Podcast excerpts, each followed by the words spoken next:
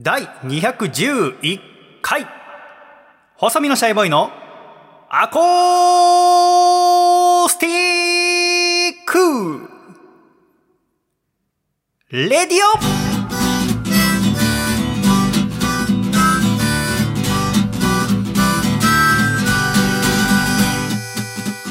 シャイ皆様ご無沙汰しております。細身のシャイボーイ佐藤孝義です。第211回細身のシャイボーイのアーコースティックレディオこの番組は東京都江東区門前仲町にあります私のジータクからお送りしてまいりますこの番組の構成作家はこの方ですどうも、構成作家の笠倉です。よろしくお願いいたします。笠倉さんよろしくお願いいたしますお願いいたします。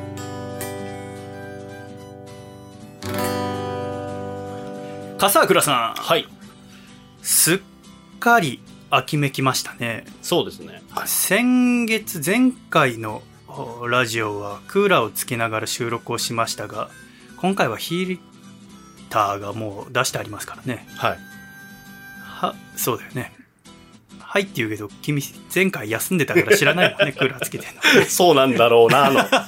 汲み取っての、はいでした。まあ確かにそうだよねそう言わざるを得ないよね先月はあの奥様が発熱があったということで念のためお休みをしたわけですけどね、はい。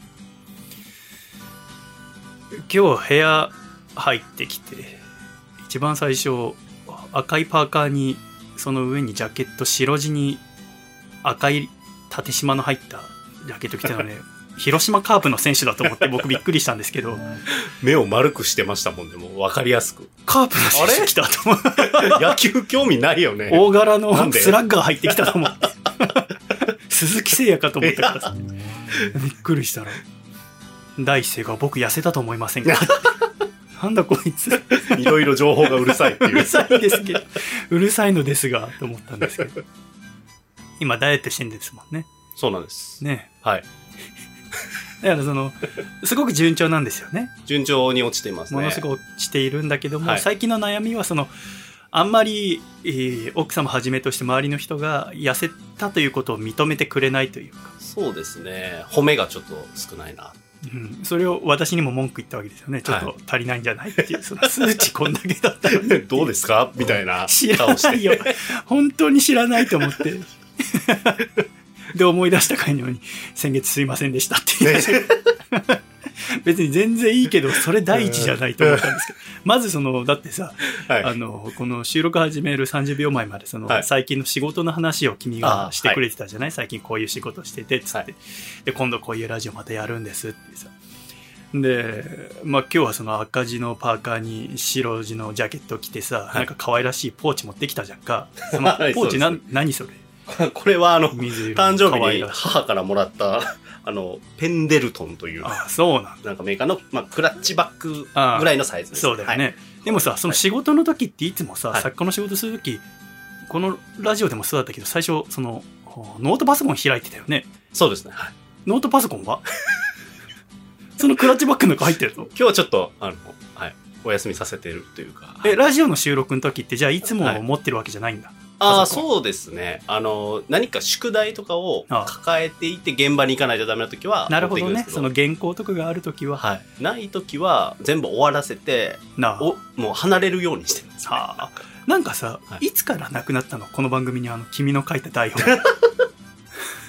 なんか自然に、そうですね。僕も100回ぐらい前そうかぐらいから、だいぶ前からですね。そうだった。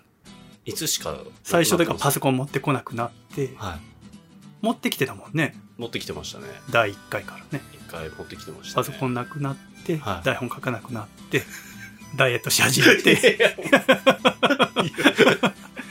で、まあ、痩せてるんですね。そうですね。一日一食ダイエット。一食その一食は好きなものを思いっきり食べる。食べてますね。で、家では、君がご飯作ってんでしょ？作ってます。なはあ、そうなんだ。でも、それでね、体調いいまま痩せてんならいいんじゃないですかね。だから、その、僕が心配というか、あれなのは、はいその、ずっと一日一食でやるつもりはないってことでしょ？人生、死ぬまでずっと一日一食ってわけじゃなくい。て。さすがにしんどくなってくると思うんですけど、でもなんか、最近、続いてるとか、2ヶ月続くなんていうことは、ああまあ僕は経験上あんまりないので、ああそうなんだ運動してみようと思ってもすぐ終わったりとか。でもさっき君が僕に向かって文句を言ったのはその2ヶ月にも及んではい1日1食って頑張って結果出てるんだから少し認めろってことを言ったじゃないですかそうですね。奥さんに認めてほしいってことを言ってましたよね、はい。知ったこっちゃないですよね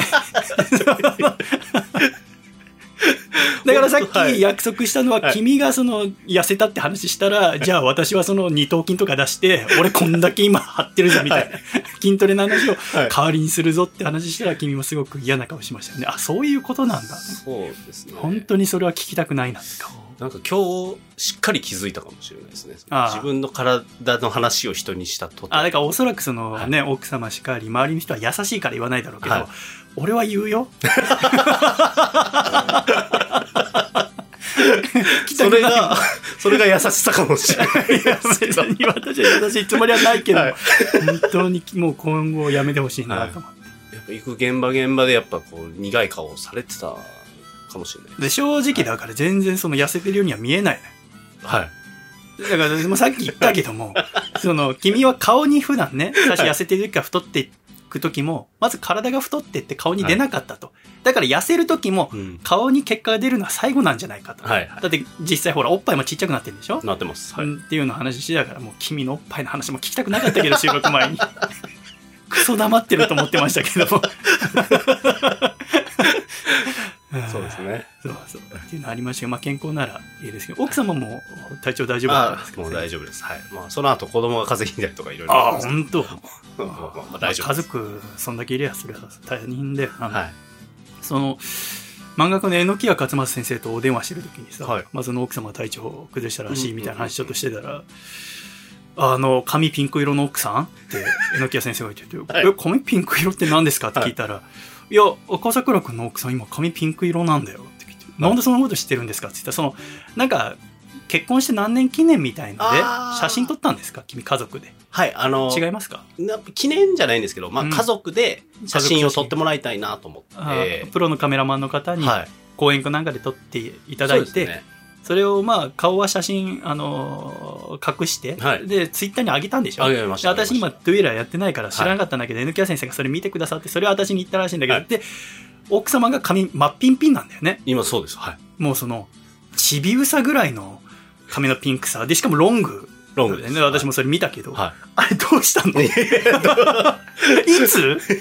だいぶ前ですよ。あもそうなんだ。もう、えー、半年以上前ぐらいから、そうなんだ。まあ好きな髪色にしてるんですよ。うん。で、僕はもう別にそういうの好きなのが一番だなと思うから、いまあね。いんじゃない？でももともと明るい茶色っぽかったですよね。茶色っぽい感じが長かったですよね、はい。おそらく。出会った頃から。出会った頃からもう茶色で、うん。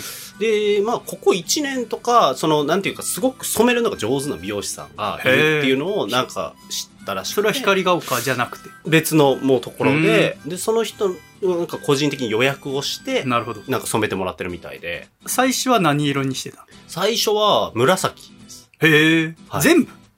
えっ、と、メッシュとかじゃなですで、あで、えっ、と、中だけ、はあ。なんかこう、パッてめくったら、はあ。なんかインナーカラーが入っているみたいな、別また別の色が。あ紫の中は緑みたいな。の中が緑。あなんかこう、おい、すごい。みたいな。あ確かに。あそんな綺麗に染まるんだ、うん。みたいな。へえあやっぱその人がうまいんだその美容師うまいらしくて。は。で、そこから、今、最近はずっとピンクですね。ピンク？あそっか。でもまあ先に紫があったからさほど。あそうですね。その時はまあ結構インパクトありましたけど、あ。全然まあいいんじゃない？いあけてんじゃん。それ前もって申告はあるの？その明日ピンクにしますみたいな。あ、あります、あります。あるそれは。明日染めてくるわ、とか。なんかこんな感じで染めようと思うねんって言って、あの、インスタグラムの、はその、その方がこれまで染めたあなるほど。人の写真モデルさん的に見せてくれて、あ。おういいんじゃない？この色で。っていう。はい。それはやっぱあれは何そのでもあその染めたら明日から髪ピンクの人と暮らすことになるわけじゃん。はい。はい。はい。それはどういう気いや、持ち別に何も感じないですけいや。何も感じないわい変じゃん、やまあ、そのあ、まあでも好きな。あまあ自分らしくていいなって思い。つつはい自自分らしさが僕はなんか一番だと思ってるんで、まあ別に、だけどそ何もの私もその最初榎谷先生に髪ピンクっはい。て奥様がって聞いた時にイメージしたのはまああー軽くどっかピンクなのかなと思ったのがあー見た時にもうか全部ピンクで。ね。しかもロングヘアだったから、はい。相当染めるの時間かかったんじゃないかなと思いながら、はい。確かに綺麗に染まってったけれども。ねいつもだから美容院に行く日は僕がもう子守りをするっていうかなあその時間かかるから。はい。はあ。僕めちゃめちゃかかりますね。は普あ通に6時間。だんだん休みの日にじゃあその美容院予約取ってってことか、スケジュール表に美容院はあ。入れられるんで、ああ。そこはもういいんじゃない？という。確かで、まあ、そうですね。結構だから、こう、ピンクっていうインパクトは各所ある感じがしますね。ああその写真見た人からっていうのと。いやでもなんかすごく羨ましい、ああ、私は金髪に人生で1回ぐらいしてみたくてはい。坊主と金髪1回やってみたかったの、はで坊主は今年やったから、はい。来年金髪かな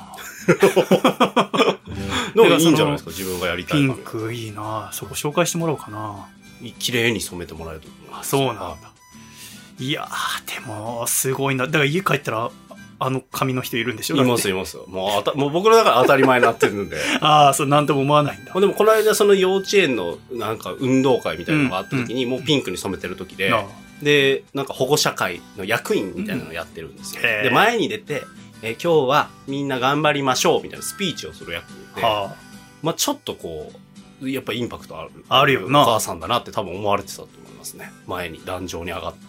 あだってあのスーサイドスクワットに出てくるキャラクターみたいな、あ、ね、ハーレークイーンみたいな。そうそう。ハーレクイーンが。それぐらいの染め色ですよね、そうそうそう。あれすすごいよね。すごい綺麗に。もうなんかいくつになってもあんな感じでいてもらいたいなと。確かいやだから私が思ったのは、は今が20代後半はい。であれやっちゃうとこれからまだ人生長いのに、はい。あれ以上綺麗な髪ないじゃんだって。そう、鮮やかな色って。すごく綺麗に入ってる何をすればいいの？だってそれこそ、はいスキンヘッドとかに行き着くんじゃない？だって そのあ色を全部遊んだして、後とかは。アイコニックみたいもうそれでも全然僕は、なん、なんていうな。まあさ、いいんだろうけど、なんかその、私やっぱこのパートナーがいないからなんだけど、どういう気分なのかわかんないんだよね。だすごく、まあ、はい単純に人としては羨ましいんだけど。自分の妻があんだけ明るい色って、はだからやっぱ好きなことをやってほしいっていうのが大前提ってことだよね。まあ、ふ服とかもそうじゃないですか。うん好きな服着て楽しいんだったらその人がいいならいいんじゃないっていう僕のまあ思想はそんな感じなんで。君はでもその髪染めないの？ああ、僕あれでも白髪染めした？いや、してないです。あしてないんだなんかまあ、白どはい薄くなったね。目立たなくなったね出てこなくなりました。ああ、調子やっぱ良くなったんだろう良いね。のかもしれないです。あはい僕はでもなんか髪色に関しては何も願望がないので、ああ、そうなんだ。黒でいいやぐらいの認識ですね。はいちょっと刈り上げるぐらいでってこと？ツーブロックにはしてるもんね。あはい、してますね、服装はなんか派手にしたいなと思って。あ、そうなんだ。だからまあ赤っていうのもあるんですよ、今日、その、言言ってた。あはそうなんです。もう、ガンガンなんか派手なものあ、へえ着ていきたいなっていう今はそんな気分ですけど。ああ、そうなんだ。はいだから、まあ、ダイエットして、はいもっといろんな服似合うようになって、そうですね。かぶいていこうって思ってるんですが。まあ気分が、自分の気分が上がればいいや、ぐらいです。まあ、そうだよね。まあ、特に普段からね、決まった服装しなきゃいけないはい職業ではないからと。はい。はあ。そうですね。なんかやっぱこう私みたいにこうサラリーマンの家庭で育った人間からすると、はいやっぱ父親はまあいつもお黒髪で短髪で,、はい。で基本スーツ着て。はい。で母親もまあなん主婦でしたはって、一般的な、まあ、髪黒で落ち着いた服装してたから、はい。自由なお父さんお母さんってちょっと憧れがありますよね、そうですね。まだまだ少数じゃないですかその自由な髪色でっていうお母さんとかはね。そうですね。少数ですね。でもやっぱ増えてきてまます？います？だってその幼稚園に髪ピンクの他の保護者いや、いないです、ね。そんないないでしょ？でも金髪っていうかその明るい茶色みたいのは昔よりずいぶん増えたなと思うんですけど、ね。はい。そうですか、うんいやこの先もぜひどんどん突っ走ってほしいですね その経過が楽しみですよね今後のそうですね。どう、20どこに行くのか。ピンク、はい。だピンクの先ピンク以上のだって髪型がないあ色がないもんねあんな綺麗なそうですね。ぜひよろしくお伝えください。まあ体調良くなったってことは良かったですよ。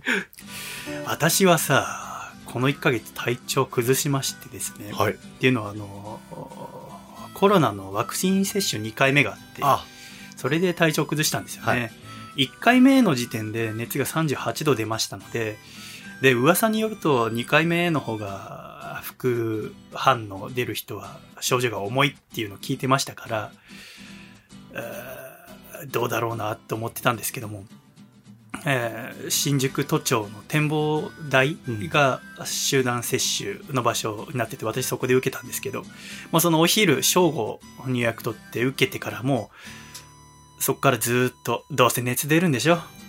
ねえ出るんですもんね。先に体に言い聞かして、はい。こんだけいや体もなんかそんだけ先回りされてたら嫌な気分になるかなと思って先にそう言ってたんですけどしっかり夜出てさ熱が、はい。もう9時頃から熱上がり始めて最終的に39度2分ぐらいまで出たんですけど。あしかもまあもう覚悟はできてたーので、うん。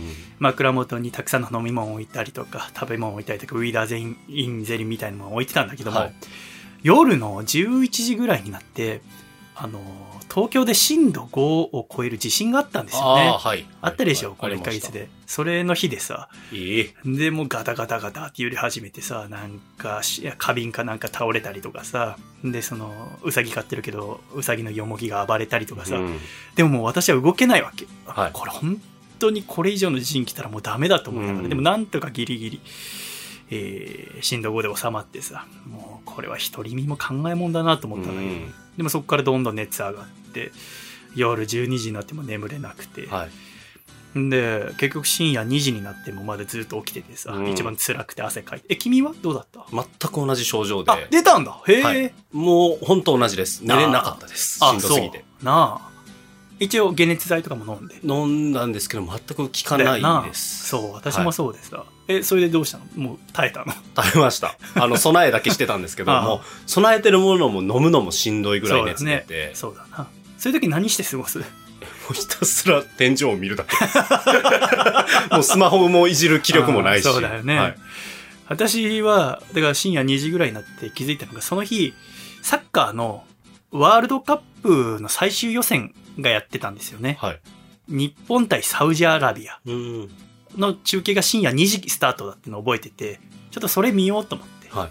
それ DAZN つけて見たんですけどその試合もなんかもう悪夢のような試合で結果的にまあ1-0で負けちゃったんだけどさ、で見てる途中さらに体調悪くなって、うん。でもまあ朝9時ぐらいになってやっと眠れたんだよね、はい。なんやかんや。それまでもうとうとはしてたんだけどやっと少し熱下がってきてで朝9時ぐらいに寝れてでしたらしばらくしたらあドアを強くノックする音が聞こえてドンドンドンドンドンドンって。で時計見たらお昼の11時で。はい。で怖くて玄関までまだ体調悪かったからフラフラしながら出てったらさドア開けたらアメリカ人のマッチョが立っててさ。え？それあのいつも一緒に筋トレしている22歳の男の子なのよ。はあ、はあはあ、でそのワクチン接種の2日前に一緒に筋トレしててあさってワクチン接種なんだって話はしてたんだよね、はいはいで1回目副うん反応あったから今回も心配なんだよねみたいな話をしてたからうん。なんか心配してその日の朝7時ぐらいに電話くれてたんだよね。そうん。の。ワクチン接種の次の日のだからううなされてる時。で私その携帯鳴らないようにしてたから気づかなくて、うん。そしたらそのその子は私があ意識失っていると思ったんだあって。だから心配してわざわざうち来てくれて、はでピンポン押しゃいいのになぜかドアノック まあさ押したのかもしれないけど、はどんどんどんってやって来てくれたっていうのを知ってさ、いやありがとうっつって大丈夫だよっつって、えーまた体調治ったら一緒にジム行こうねっつってちょっとこれでえーなんかいいタンパク質でも取りなっつってお金ちょっと渡してさお昼ご飯食べて帰んなっつって、でそっからまた布団に戻ったんだけどもう眠れないんだよね、い。うん。せっかく眠れたのにあんなマッチョめと思ってさ ふざけやがって優しいですよく。そいい体しやがってよと思って。さ でもあのそのサッカー見ました？いや、見てない。一切見てない？一切見るようなかったです。あの今その最終予選がやっててさ、はその日本代表のそのアウェー戦が今あ今回はその地上波のテレビで一切放送しないんですよ。うん。ホームの試合はあるんですけど中継が、そのアウェーの試合はスポーツ専門動画配信サービスのダゾンっていうのに入会しないと見られないんです、うん。これすごいと思いませんか？だってはい日本代表の試合なんて言ったら、サッカー好きな人からすると絶対見たい試合ですし、なんなら普段サッカー J リーグ J1、J2 見ない人でも見るのが日本代表、うん。ワールドカップ予選そしてワールドカップ本戦だと思うんですが今回そのアウェーの試合が一切やらないんですよテレビで、うん全部 DAZN が取ったのでね、まあ、テレビがその放送権料払えなかったのか分かりませんけども、うん。だからこの11月はあ11日にベトナム対日本。で16日にオマン対日本があるけどどっちもアウェーなので、うん。テレビで中継がないんですよね。なるほど。これどう思いますか？いやー、まあ、本当より専門的になってますよね。ダゾそれーンなんてそうなんスポーツ好きな人しか入んないんで。そうだよね、はあのそれでこんこの間日本対オーストラリアのホームの試合があったんい。だよ、んだからテレビ中継もあったんだよねはい。で DAZN でもあったんだけどそれ見比べたんだけどさやっぱうんテレビの地上波の放送だと日本代表の試合っていうとかなりお祭り騒ぎな感じはいはいは実況の人がいてえー解説の賑やかな人がいい。て、うんでゴールしたゴールしなかったファールだファールじゃなかったみたいな、はい。わーって騒ぐ感じ。 DAZN だと元日本代表の監督の方が解説でいて、はい。またあ元日本代表の選手の方がいて、うん。アナウンサーがいてあんまりこうわーって言わない落ち着いて実況して戦略的な部分に時間を割く感じ。なるほど。で基本その前半終わってハーフタイムうん。があって後半があるけどその地上波だとハーフタイムはまあ基本 CM だけど、うんダゾーンだと CM がないからそのハーフタイムに前半の反省とうん後半に起きる展望とかを話すわけ。うん。やっぱより専門的なものを望む人はダゾーンを見た方が面白い、うん。けれどもおそらくサッカーをあまり知らない人とかだと地上波の放送の方がお祭り感があって楽しいと思うんだよね、は結果その日本対オーストラリアは日本勝ったんだけどい。うん。だからこれからの放送っていうのがどうなっていくのかっていうのをなんかすごく考えさせられて、えーやっぱ専門的な方う普段サッカー見ない私でもそっちの方が面白いからダゾーンで見てるんだけど、うん。じゃあそのサッカーこれから興味まだないけど持つであろう小さい子とかはおそらくテレビのやつの方が面白いと思うんだよね。はいはい。でその放送がアウェー戦とはいえ、ないってなると、うん。サッカーをこれからやろうっていう子供たちのその間口が狭くなるんじゃないかなと思って、でも戦略的な面で言うとそのダゾーンの放送はすごく充実していて、うん普段地上波の放送じゃ聞けなかったような専門的な戦略が聞けるから、うんそっちの方が勉強にはなるわけだよねサッカー好きな人はね、どっちがいいんだろうなっていうのははい。なんかあ今後どっちの方にも行くのかなっていうのをすごく考えさせられたんだけど、うんしかもダゾーンは月2000円ぐらいするから。やっぱちょっと高いですよね。高いですね。そうなんだよね。で私はあのプロ野球が好きだから、ダゾーン、あと F1 見るために入ってるけど、はあとはサッカーも今見ながらいろいろ考えてんだけど、今回だからその結構アウェーの試合とかで負けちゃってて日本は今うんギリギリなんですよね、ワールドカップ行い。けるかどうか。んなんか我々はもうワールドカップはサッカー行けて当たり前だと思ってませんか？そうですね。でもね、そんでもないらしいですよ。しかも今回は本当に危なくて、うんだからもう選手の皆さんも必死ですよ。1回でも負けたらもうほぼいけないぐらいの感じですから、うんあとね。えだから、その必死な感じの日本代表も予選の段階で見られて、まあ面白いっちゃ面白いんだけど、選手の人たちは本当たまったもんじゃないと思うんだけども、うんワールドカップって次で何回目だと思う？え？日本が出るの。日本が出る一番最初に出たの何だと思う？はあのフランス大会ああー、ですよ、ね。すごい。そう。あ、よく覚えてるね。一応なんかサッカーやってたんで。いや、でも歴史はそんなに、え、でも、で、10フランスがあって1998年。ですよね。で、その4年後だから2002年が例の。はい。日韓ワールそうそう、ドカップ日韓ワールドカップがあって、そっからもう分かんないでしょ、4年後とか。2006年、ドイツ。ドイツ。はあ、分かる。2010年、南アフリカ。い。はい。2014年、ブラジル。2018年、ロシア。はいと。来て、来年が2022年、はい。カタールなんだっカタール？はいて。。で、それの予選を今やってるんですって。なるほで、必死にやってるわけだけどさ、まあ、なんとかしていってもらいたいなと思いつつ、ど。はい。でもそのサッカーの試合があった翌日のニュースとか見てるとさ、まあ、その私がその夜中うなされながら見たサウジアラビア対日本の試合では日本のこう中堅的な選手がバックパスをしてそのバックパスがちょっとミスになって相手の選手へのパスみたいになっちゃってそこから決定機が生まれて点が入った、はい。で結果1対0で負けたんだよね。うんうん。でそうなるとさその選手のことをさミスした選手のことをさ戦犯って言うじゃない最近、はいはいはいはい。あれ何？あれあんま好きじゃないのよね言言葉として。はい。そのスポーツとかで負ける原因となったプレーをした選手のことなどを戦犯って言ったりする。し、はいはい、永久戦犯とかね。こんな言葉いつから使い始めました？昔からありました？戦犯スポーツに使うの。そうですよね。本当に戦争のさあ時に使われた言葉だけれども、はい、あんまりいい言葉じゃないなと思うわけ。ね、なんかあの、コマの選手が PK を外した時ぐらい、めちゃくちゃ前の話ですけど。コマの選手って、一生言われなきゃいけないんかな。ずっと言われるじゃないですか。ラジオのネタでしょ、でもそれ。本当に。はがき職人のよくないあれだよね。あれぐらいになんかこう、言われてた気はしますけど。いやいや、一般では言われてませんよ。一般はないですけどね。ネット用語みたいなところ、ね、まあ、ネットでも言われてないと思う。もう、駒野さんは許されてると思います。ただ、はがき職人って本当君みたいな性格悪いやつばっかだから、はい、何か悪いことしたイコール、そうですよね。駒野かっていうさ、ネタは1年に1回は聞くもんね。そうですよね。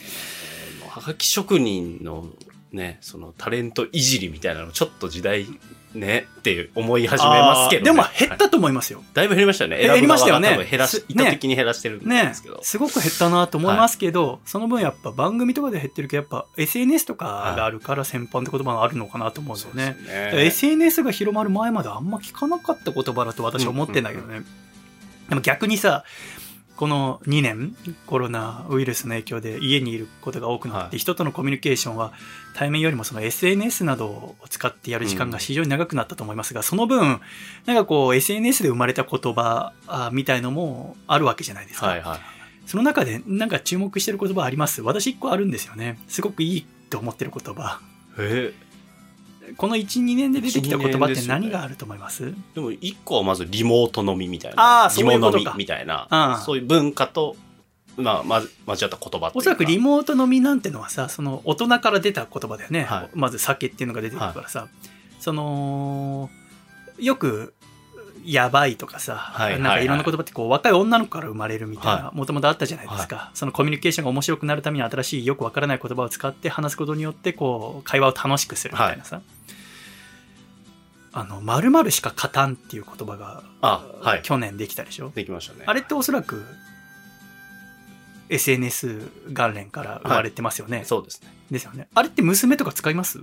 いやもうちょっと上かもしれない、ねうん、なるほど。それこそ、あの、スクールオブロックで、そういう授業僕が、あの、企画したことありました。ま、みんなの〇〇しか加担教えろ、みたいな。へえ。そんなのやりましたけど。10代は使ってるんじゃないですか。これってさ、日常会話では使わない？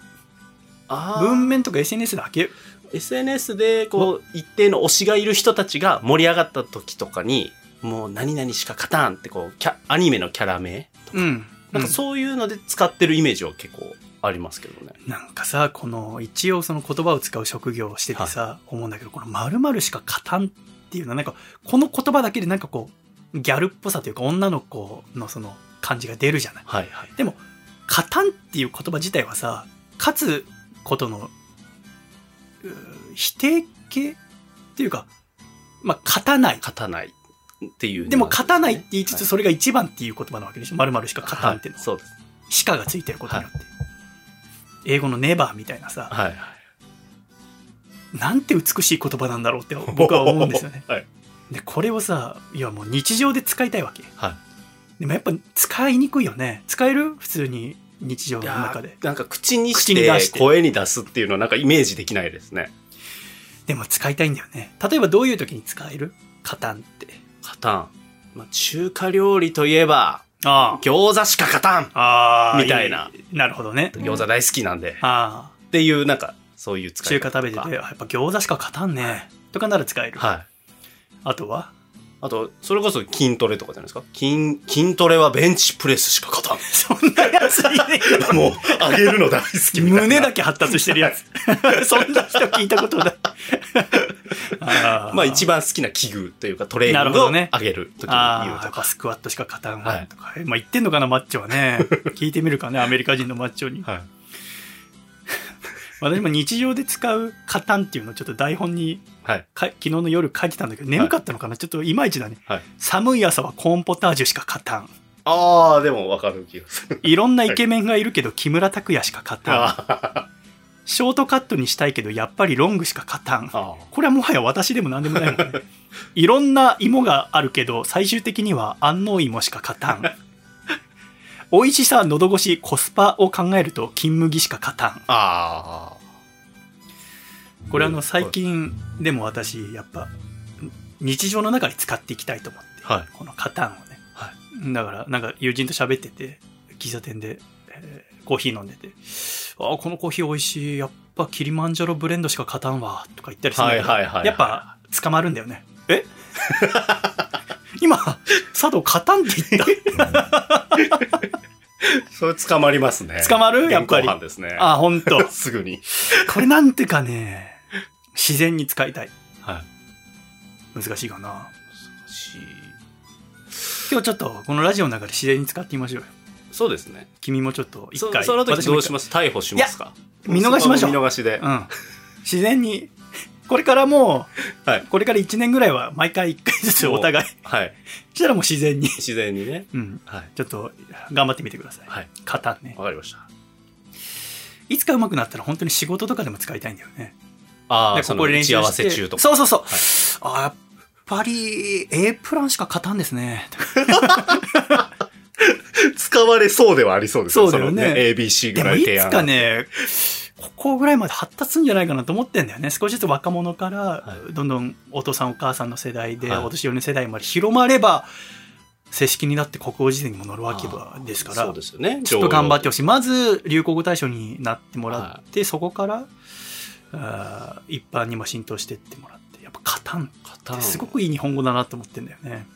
でも僕一回、あ、もうそれこそ逮捕した、したくなったんですですけど、はいあの、見逃したやつがあったんですけだど、先方に企画を提案した時に、うんやだですって言われたことがあったんですよ。嫌ですじゃなくて。やだですね。あ僕それわかんないんだけど、ないんか使うことあるの嫌だですって。いや、全然ないんですよ。多分その人が言う口癖だと思うんですいやいや、けど。焦っててミスっちゃったんじゃないの？初めましての、その方だった。目上の方目上の方で、なんか演出家の方で、えそれは嫌だです。みたいなこと ちょっと、周りもざわつくあほんと雰囲気だけど、でも指摘してはいけないみたいな、えああ、嫌だです。ダメかな。嫌だです。っていう、もうギリ敬語みたいなところがちょっと引っかかまあ。嫌ですの、あれと、はい嫌だな、嫌だが嫌だ。本音の嫌だ。まあ友達同士だったら嫌だとか言っちゃう、は言う人なのかな。で、それを混ざって嫌だです。まあ可愛いけどね。思い出したんですけど、やっぱカタンの方がでも自然に使えるかもですね。それで言うと。カタンは。まあ嫌だですはおそらくミスだよね。多分そうカ信じたいです。はさ、そそれ普段から使ってたらちょっと僕は怖いですもんね。嫌だです。これなんだこのキャラクター？なんとかです。なんかでも本当それぐらいの語り口ちゃんかの人でした。ああ、そうかそうか。嫌だです。あ違う、タラちゃんか。タラちゃん。カタンはやっぱ意識しないとできないんで、カタン。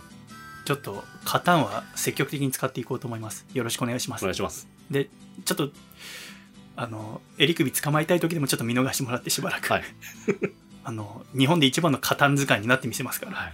でもおそらく一般にカタンが広まってつ、おじさんとかも使うようになると、もう若い子は使わないんだろうな。その頃には。そう、新しい言葉に行くんだろうな。はいもそうか。なんか寂しいね。でも、カタンちょっとこれから楽しみなんですよね。はい。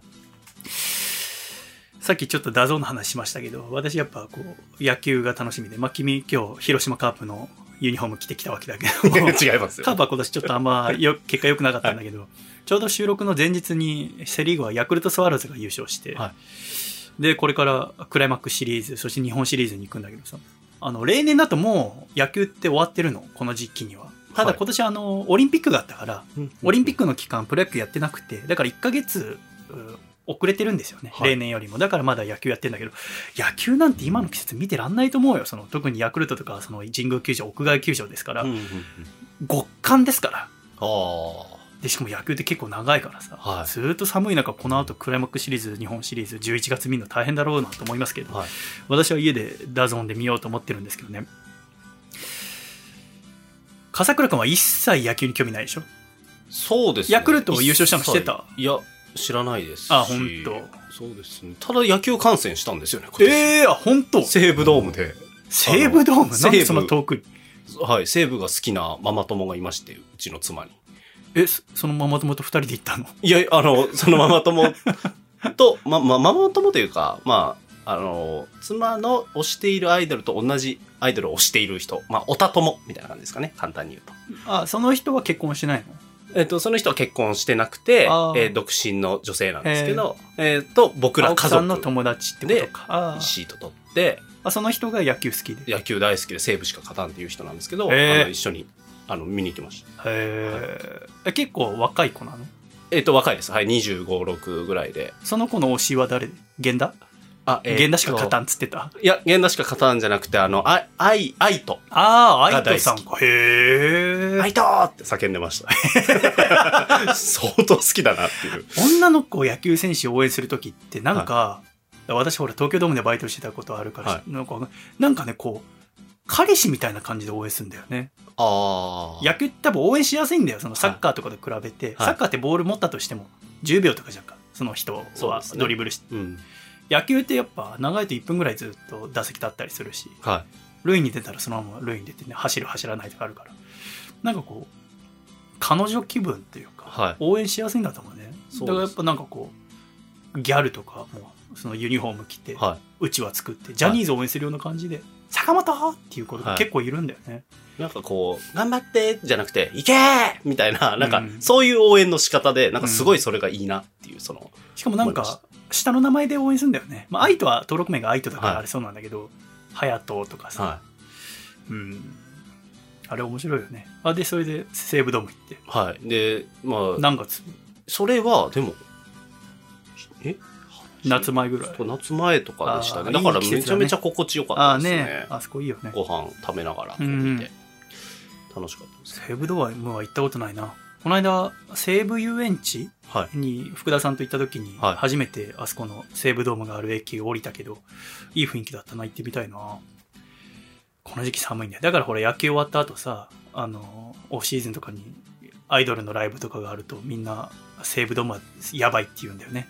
西武ドームっていうかやっぱ屋外だから。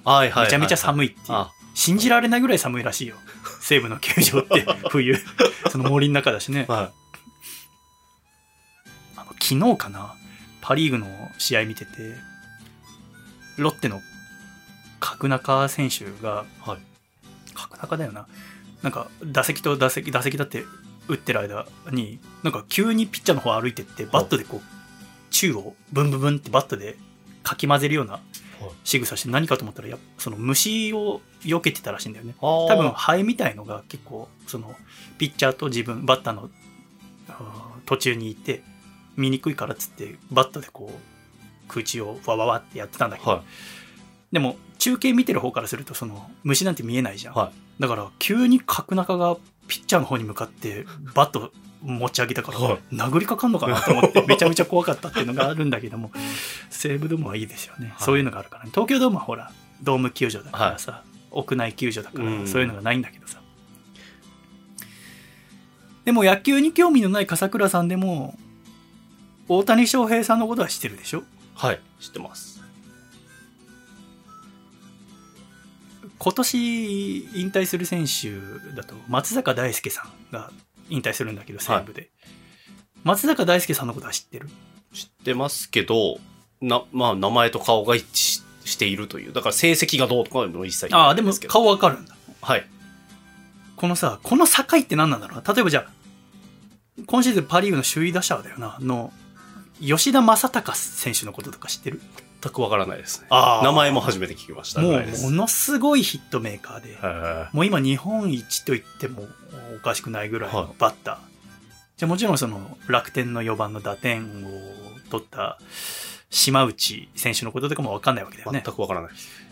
この境って何なんだろうな。要は野球に興味のない人にも伝わる選手と、はい。能力といえばもう抜群なんだけどまだ伝わってない選手と。そうですね。やっぱさらにそのいい結果を残してさらに突出したものを残さないとなかなか伝わらないんだろうな、うん大谷ぐらいのことをやらないとそうですだから野球に興味のない君でも知ってる選手というとだからイチローとかよ。はい。松井秀喜さんとかは清原和博さんい。とか、はダルビッシュ有さんは、い。はい。知ってます。田中将大さんもう、はい。あ、投げてました。あの、西武ドーム。あ感動しましたマー君の試合見たんだはいへえあ、マー君だ。ああ楽天にそういえば帰ってきたんだなっていう。いや、でも西武が勝ちました。あ、西武が勝ったんだ。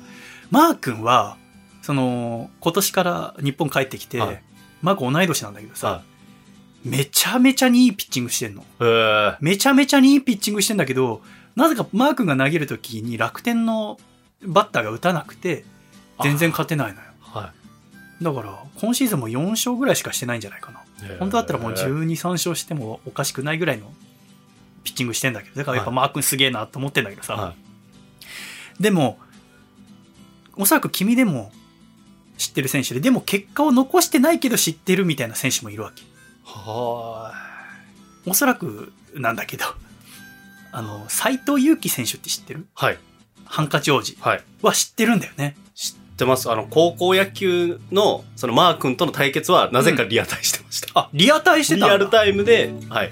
見ていた記憶があります。甲子園を。甲子園を。斎藤佑樹さんって、だから私同い年でさ、はい。で、東京の早稲田実業っていう高校から、はい、あマー君はすぐプロに入って1年目から活躍したけど、斎藤佑樹さんは大学に行ったんだよね。早稲田に行って、で、そこから日ハムに入ったんだけど、はい、その斎藤佑樹さんが、あ今年で引退することになったんだよね。でもさ、本当に大変だったろうなと思うのは、今の君もそうだけど、やっぱ、高校のあの試合見てましたって言われ続けた10年間だと思うんだよ。このプロの10年。でもプロになったらもうプロじゃんか。はい、高校は行ってもアマチュアですから。はい、その例えば今サラリーマンやってて、もともと甲子園のスターだったならばそれ言われて嬉しいだろうけど、はい、プロになって高校の試合見てましたって言われてもさほど嬉しくないと思うわけ。はい、で、なんかこの10年間ずっと、なかなかこう怪我に苦しんで、思うように活躍できなくて、結局10年間で勝利、勝った数は15勝なんだよね。田中のマー君は日本とアメリカ合わせると180勝以上してるから、やっぱそれだけ見ても全然違うんですよね。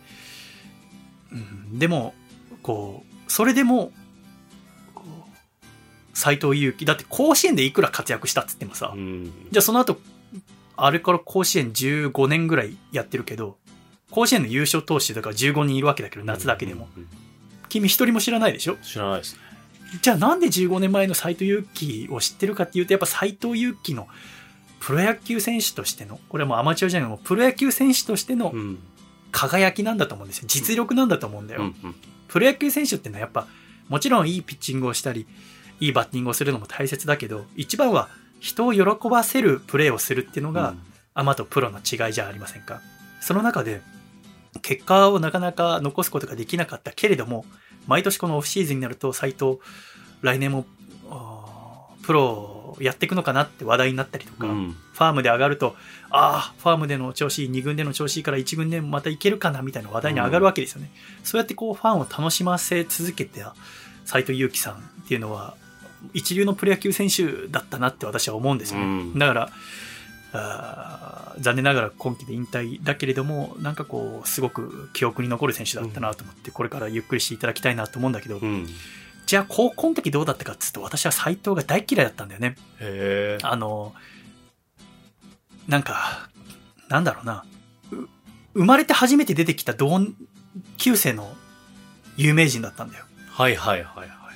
あの、まず野球小さい頃から僕見るの好きだったから、まあ自分と同い年がこう高校1年生ぐらいから少しずつね、甲子園出たりして、うん、でもやっぱ一番多いのは高3で出るわけじゃない。うん、で、誰が、じゃあ、同い年新垣結衣さんとか、なんかいろんな人いるけど、坂本勇人さんとか、大島優子さんとか、堀北真希さんとか、でもじゃあ誰が一番最初に日本で有名になったかっていうと斎藤佑樹なんですよね。斎藤佑樹がその高校3年生の時の試合甲子園で投げた試合マークと投げ競って最終的に斎藤が勝った試合っていうのが、斎藤を一番有名にさせたんですよね。うん、今でも覚えてるのがその時深夜ラジオ聞いててクリームシチューの上田晋也さんが、うん、今日本で一番モテるのはあの早稲田実業の彼だろうねって言ったんだよね。斎、うん、藤佑樹って名前まだ覚えてない時であの子は一番モテるだろうねっていうぐらいもう日本が斎藤でずっともう夢中だったんだよ。でも私はさやっぱこう斎藤と田中だと、戦国武将みたいな顔してる田中の方を応援してたんだよね。田中やってあれってあの、ハンカチ野郎ぶっ飛ばせと思って、その再試合とかずっと見てたんだけど、最終的にはやっぱ斎藤佑樹のイケメンが勝つんだよね。で、大学行ってもね、ずーっとなんか憎たらしいんだよ、マイクが。っていうのをまあ、その口がうまかったからマスコミもすごく求めて、で、それに応えるために斎藤はちょっと、僕はやっぱ持ってますみたいなこと言うんだけど、何が持ってるなお前みたいな。やっかましいと思って。で、そこからまあプロに入って、うん。でも、どうせこいつはプロでも成功するんだろうなと思って、何でもできるやつなんだろう、どうせ。かっこよくてさ。ドラ1で入って、こっからもうすぐ、もうまた田中倒すんだろうって思ってさ。あしたらもう入ってすぐ、まあ最初すすぐ結果出すんだけど、うんその後すぐ怪我に、えー怪我を負ってしまってうまくいかなくて苦しむ10年間なんだよね。ーうん。で、あんだけ嫌いだった斎藤だけども、今回その引退セレモニーとか見ても号泣ね。お疲れ様でした。斎藤さん。もうゆっくりしてください。うん本当に素晴らしい選手だったと思うんだけど。あの、今シーズンその、まあいろんな選手も引退することになったんだけどさ、他にも長年野球界を支えたある人が引退したんだけど、それは山中美和子さんっていう64歳の女性なんですね。はい。この方は東京ドームのウグイス城の方なんだよ。うん。ウグイス城って知ってますか？はい。何ですか？あの、選手の名前呼び上げて、そう。一人一人ね、そうそう読み上げていく。3番ショート笠倉くん背番号6みたいな、はいアナウンス場内アナウンスをする人ねこの山中さんは東京ドームになる前の後楽園球場から数えて45年間ウグイス城として働いてきた。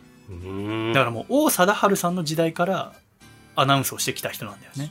王貞治さんはさすがに私も知りませんからそのあの現役見てないですからね。あ なんで僕の上立った顔したんですか？王は知ってるよみたいな。あ。いやそれは私だって知ってはいるよ。一瞬なんかそういうボケをしているのかなと思って。なんだその分かりづらい。私ももうちょっと頑張りますよ、だったら。現役時代。ね。はい。で、その山中さんが引退して、で、その最後にその、僕初めて見たんだけど、その球団職員なわけだけど、この山中さんっていう女性は。最後、山中さんの引退セレモニーが東京ドームで行われて、へえ。最後こう、山中さんってすごい優しそうな顔の女性でさ、小柄で、多分体重も40キロぐらいしかないと思うんだよ。だけどその選手の前、選手バーって30人ぐらい並んでさ、マウンド上で。で、宮子さん、山中美和子385、だからユニフォームに385番って背番号あの巨人軍のユニフォームを原監督からプレゼントされて、はいそれで野球選手の前で山中さんが真ん中になって写真撮るんだけどさ、野球選手なんて80キロ、90キロ、100キロあるわけじゃん。だから山中さんの倍以上体ある男がさ、はい。全部山中さんの後ろにこう従って写真撮るわけ。なんか、ゴッドファーザーみたいな、なんかこう、一番の権力者みたいに山中さんが見えるんだよね。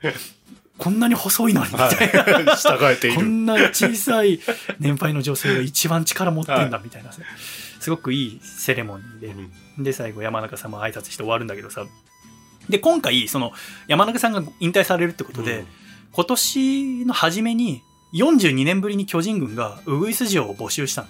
は新人を。あ。はい。で、えー応募がバーッと来て、結果3人選ばれて、うん30歳ぐらいの女性3人選ばれて、その3人がこの1年山中さんと、山中さんともう1人、ウグイス城巨人にはいるんだけど、その2人の下で勉強してきたんだよね。で、おそらく来年ぐらいから1軍デビューするんじゃないかと思うんだけど、これでもさ、ちょっと、まあこれ、新聞で読んでさ、なバカなと思ったのは、その、応募総数はい。794通だってわけ。はい。はで、その、794つってさ、あの受験の時に泣くようグイス平安京って習っただろ。あの、桓武天皇が平安京に遷都したのが年がはい794年だっつって。はい泣くよウグイス平安京で、ウグイス城の募集794つって嘘つけと思ったんだよね。どう思う？でもなんか本当っぽいんだけど、はい。そんな偶一通然。二通ちょろまかしてないかって思う。そうですよね。泣くよで行こう。そうそうそう。なんか、意向があったんじゃないのかっていう。なんかね、そんなことも勘ぐってしまうんですけども、でもそこからも3人選ばれて、山中さんの下でさ、あの、えー勉強してったんだけどさ、うんで、今回のその選ばれた3人ももともと野球好きとか、うん野球関係のアナウンスの仕事してた人が選ばれたんだけども、3人。でも一番最初日本で生まれたウグイス城って誰なのかなってちょっと気になって調べたら、約70年前に一番最初の人が生まれたんだけど、それは青木福子さんっていう女性で、はい。面白いのはこの青木福子さんっていう日本で一番最初のウグイス城の方はウグイス嬢になるまで一切野球に興味がない人だった。君と同じで。野球の矢の字も知らない。なんならアナウンスすらしたことがない女性だったんだって。えー、っていうのももともと青木さんは NHK の職員で事務の仕事をしてたんだって。でそれが戦争が始まって第二次世界大戦が始まって青木さんは中国の大連支局に移動となったんだって。戦争の間中国にいたんですね。で NHK の仕事をしてて、うん、で戦争が終わって大連から日本に引き上げて、うんで、また日本で NHK で仕事しようと思ったら NHK に断られたんだって。もう仕事ないですっつって。ひどいよな、NHK。ひどいよな、あいつ。で、無職になっちゃったわけ。青木福子さんはね。で、困ってたんだけど、で、戦争が終わったら、またこう、止まってたプロ野球も再開されるわけじゃないですか。うん、で、それまで、プロ野球では、えー、男性のアナウンサーが場内アナウンスをするのが、全てだったんだ。うん1番ライト何々みたいな全部男の人がやってたんだけれども、はい、ジャイアンツが読売新聞がスポンサーになってで球場内で広告のアナウンスを行うことになったんだってこの戦後から。でそうなった時に男性の声よりも女性の声の方が優しい響きがあって広告を読み上げるのはいいんじゃないかって球団職員の人たちでこうそういうことになってでもじゃあアナウンスのことはプロに聞こうってことで NHK の志村誠純アナウンサーのところに相談に行ったんだって。はい。どうしたらいいと思いますか？って。なんならじゃあ女性でいい人知ってますか？みたいな。でもこの志村誠純アナ知ってる？これ。いや、知らない。志村誠純アナって私も知らなかったんだけど、はい、名物実況アナウンサーだっただって、うん、NHK の。で、なんならこの日本のテレビの歴史って、1953年2月1日、だから今から70年前ぐらいに、はい、NHK が一番最初にテレビの本放送を行ったんだって。1953年2月1日に。この2月1日の開局特別番組の司会をしたのが志村誠純アナウンサー。ってことは日本で一番最初にテレビで喋ったのは志村誠純アナウンサーってことになりますよね。だし、今、あ、そうか、君ね、そのスポーツ見ないって言ってたけど、スポーツ中継ってどういう風な感じですか？サッカーとかだと、試合中喋ってるのは誰ですか？は実況が、まあ、描写をして。実況の人がアナウンサーですよね。で、回して、解説の何々さんどうですか？で、解説が喋る。解説っていうと、じゃあ元プロの選手とかだよね。そうですね。っていう形があるじゃないですか。はい、これを形を作ったのも志村アナウンサーなんだって。志村さんが、いえー、両国国技館かどっかで相撲の中継してて、はい、で、相撲の中継、一番最初はだからアナウンサー一人で、えー、実況するってだけのが普通のスポーツの中継だった。だけど、なんか、客席見たら、元力士の人がいるのが分かったんだって、志村さんが。あ、客席にあの力士いる、笠倉関いるわ、元。で、なんか NHK の他の番組で、その笠倉関が、笠倉っていうのは仮ね、笠倉関がトークうまいっていうのを知ってたんだって。はいはい。なんか他のトーク番組で喋ってるの見て、あ、この、あの人喋るにうまいんだっていうのを知ってたから、そのちょうどいい間があった時にちょっとその力士読んでもっとちょっと一緒に喋ってください。解説してくださいよ。へえ。って言って中継したら、だから実況志村さん、はい、解説笠倉関、はい、でやったらすごくいい放送になったから、そこからスポーツ中継は実況アナウンサーと元プロみたいな形になったんだって。今もでも70年後でも続くこの形を作ったのが志村アナウンサー、っていうぐらいすごく人気のある実力のあるアナウンサー、はい、この志村アナウンサーのもとに広告これからどうしようってことで、日本野球連盟の職員が相談しに行ったんだ。うん、そしたら志村さんは、あ、そういや、一緒に前働いてたジムの青木福子さん今無職になったらしいな。青木さんっていう人がいますよ。って紹介したのがきっかけで青木福子さんは野球の矢の字も知らないのに、うぐいす嬢になった。だけどやっぱ当初は、女性がアナウンスをすることにものすごく批判も多くて、はい、しかも野球の知識もないのにウグイス城なんて無理なんですよね。ウグイス城をやるためにはスコアブックっていう私でも書けないものを書かなきゃいけないです。はい、誰が打って誰が走って誰が何を投げてどうアウトになってっていう、うん、なんかこう表にいろいろ書き込んでいくんですよね。それを書き込みながらアナウンスをするんですけどそんなこともちろんできませんからそれも一生懸命勉強して、で、青木福子さんはもともと負けず嫌いな性格だったってこともあって、少しずつこの青木さんのアナウンスが認められていった。で、女性のアナウンスっていいな。っていうことで始まったのがウグイス城。今ではあプロ野球だけでなくいろんなスポーツでもウグイス城っていうのはいるけれどもその一番最初の始まりっていうのは野球のことを別に好きでも何でもなかった一人の女性の頑張りがあって始まったっていうのがウグイス城の歴史らしいですよ。うんでもさあの山中さんっていう女性が今回引退したわけだけど45年でね、はい、で最後にその新人の人たちにね何か極意を伝えてくださいって言われて、山中さんが言ったのはその場内アナウンスっていうのは試合においてあって当たり前のことですよと、うん、だからアナウンスを注意して聞いているお客様はいないと思いますと。ファンの皆さんが場内アナウンスに耳を傾けることがあれば多分それは読み間違えをした時ですと。なので、えー、皆さんはファンの人に気づかれずに試合がスーッと終わっていくような自然な普通の場内アナウンスができる人になってくださいって伝えるわけ。はあ、なるほどねって思うわけ。各球場に今12球団12球場全てに場内アナウンスをする人はいますが全部の中でこの山中さんのアナウンスっていうのは一番普通なんですよね、うん、一番ノーマルで特色が一切ないっていう、うん、それは一番最初にウグイス城っていうのが始まったこの読売巨人軍っていう中で歴史がずっと続いてきてで45年間勤めたこの山中さんっていう人のアナウンスが一番ノーマルなんですね、うん、ノーマルって一番難しいことなんだなっていうのがわかるわけです。3番レフト角中みたいなアナウンスもあるんだけどそれかっこいいんだよそっちの方が。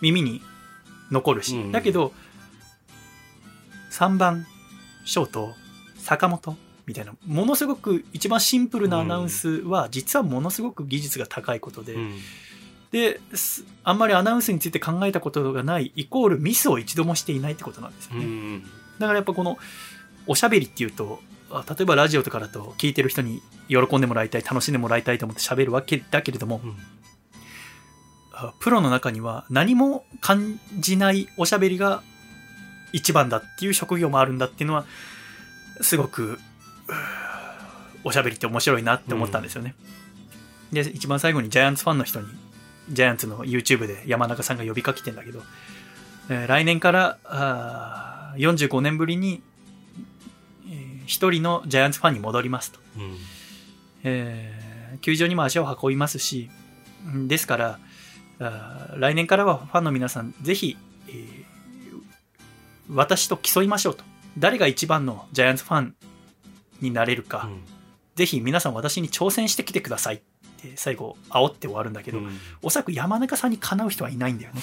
だってもう45年間ずっと真面目に一瞬も気を抜かずアナウンスをし続けてきた人だから。うん、だから来年はまでもなんならだから今年ジャイアンツちょっと後半うまくいかなくて3位だったんだけど、山中さん監督やったらめちゃめちゃ強くなるんじゃないかとすら思うんですけどね。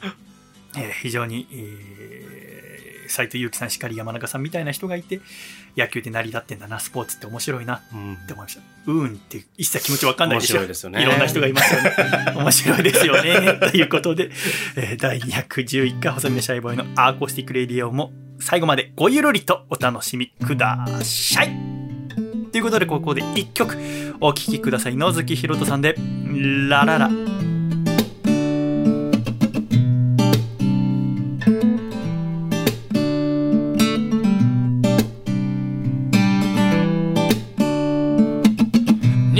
がそっと部屋を包んだ朝ネットでさっと髪を溶かしてコップに一杯の水飲み干したらちょっと頭冴えたみたい。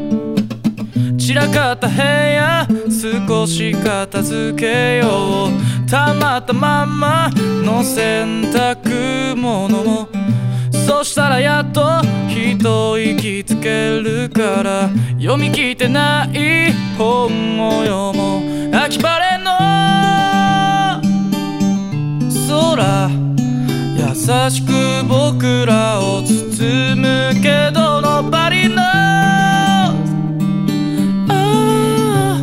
あの風が運ぶざわめきの中今日がどんな昨日までの今日よりも素晴らしい悲壮さ。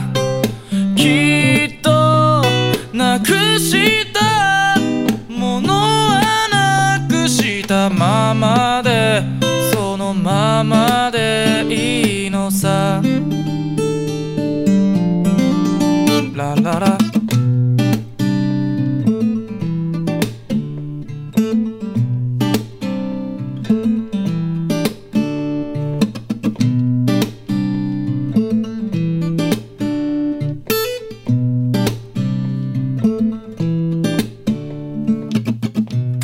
に乗って揺られてる僕にはなぜ生きてんの？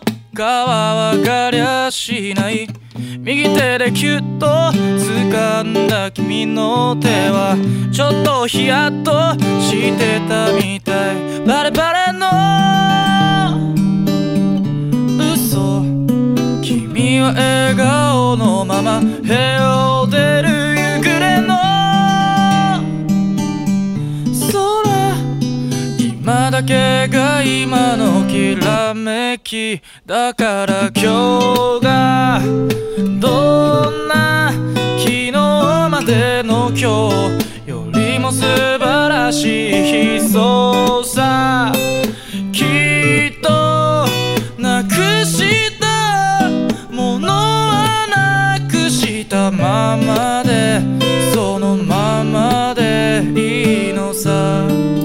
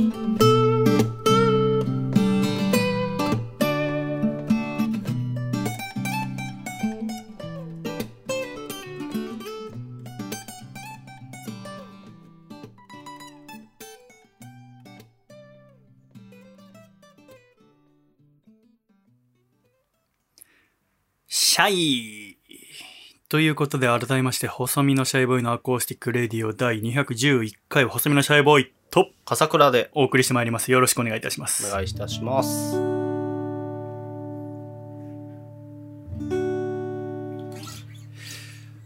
さっき、気分転換の話がありましたけど、はい。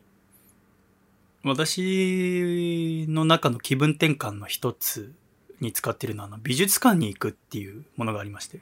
今日さ、ここまで駅から来る途中、絵が飾られてなかった道ありましたありましたあったでしょ、はいあれ今ね、門前仲町、江東区のイベントやってて、アートパラ深川って言って、うんうん体に障害のある方の絵が飾られてんの、街中に。もうすい。ごいよ、ここら辺。歩くと、かなり、えー門前仲町、清澄白河、森下とか、そこら辺に道端たくさんはい。絵が飾られてんの。はい。あれは、やっぱこう、なかなかこの、障害のある方の収入とかが増えないと。で、それと同時に、やっぱそれは、なかなか障害者の方と触れ合う機会がないからっていうのが関係するんじゃないかって。うんじゃあ、それ触れ合う機会として一番いいのは美術なんじゃないかっていうことで、街中に障害のある方のアート作品が飾られてんだよね。うん。あの、富岡八幡宮にさ、巨大な8、あ5メーターぐらいのアマビエ見た？いや、それは見てないです。あバルーン、はい中に空気入ったアマビエ。越野純子さんがデザインしたアはマビエが今回のこのアートパラ深川を開催にあたってあるんだけど、あれはどうかと思うんだよね。巨大なおしゃれなアマビエ。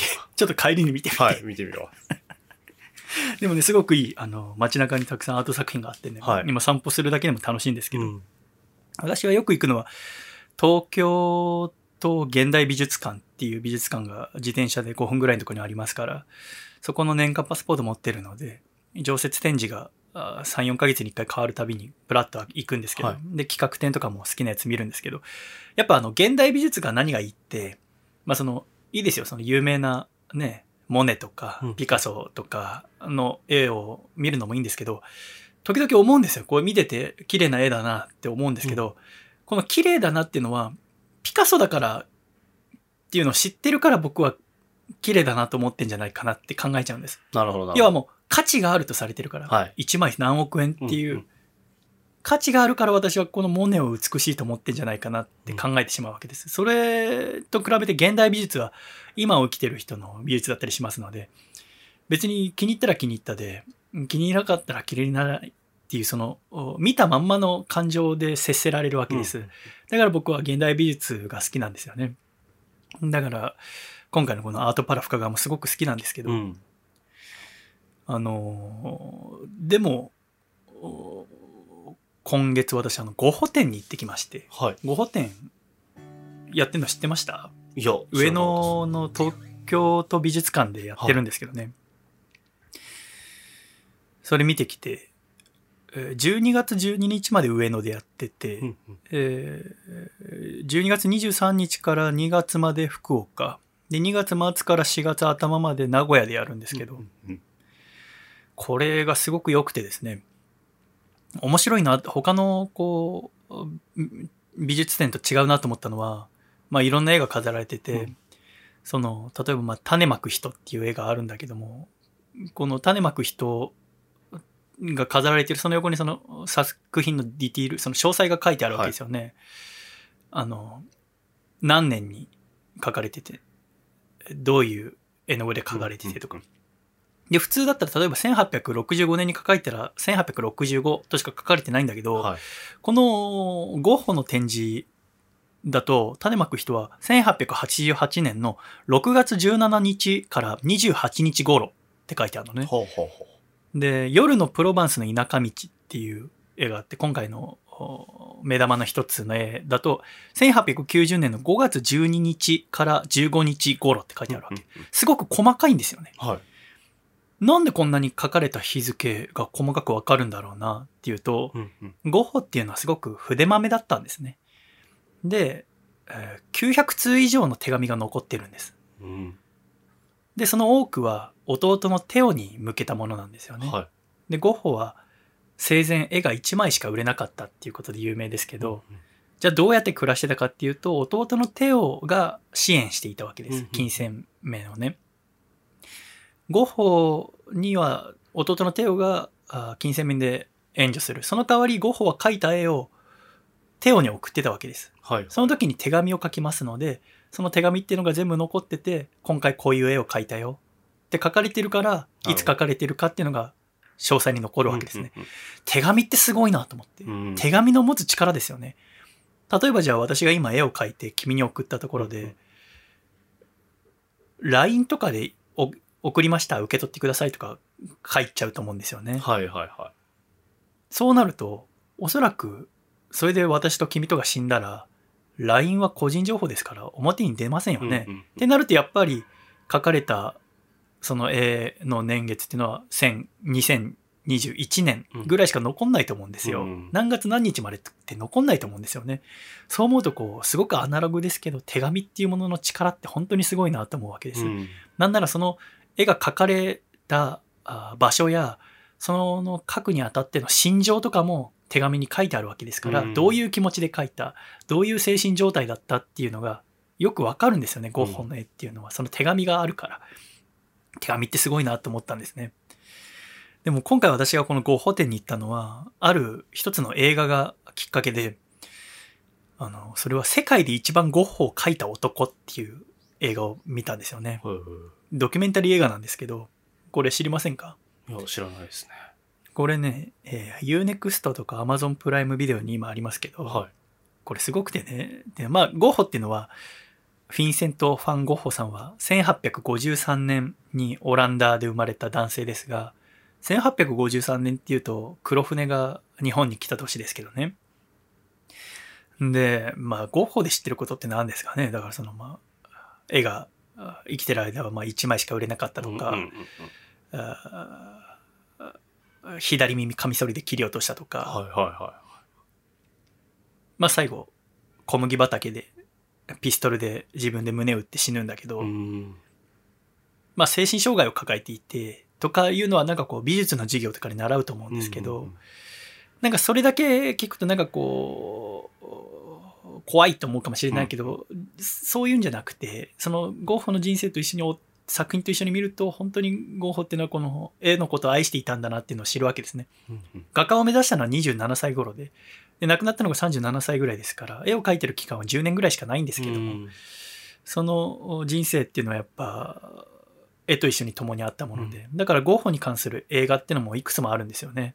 その中でこの世界で一番ゴッホを描いた男っていうのはちょっと異色なんですけども、ゴッホの絵を一番描いた人は誰だと思いますか？僕はゴッホだと思ってたんですよね。はい。僕もそう思いましたけど。違うんですよ。はい。チャオ・シャオヨンです。はい。このチャオ・シャオヨンさんっていうのはどんな人かっていうと、はい、中国の方なんだけど、中国南部の深セン市にあるダーフェンっていう村は、世界最大の油絵村なんだって。もともとは1889年に香港の画商が20人の職人、学校を連れてきたのが村の始まり。だけど現在もうその村には1万人を超える画工、職人さんがいるんだってさ。で、年間数百万点の油絵がこの村から世界中へと売られていくと。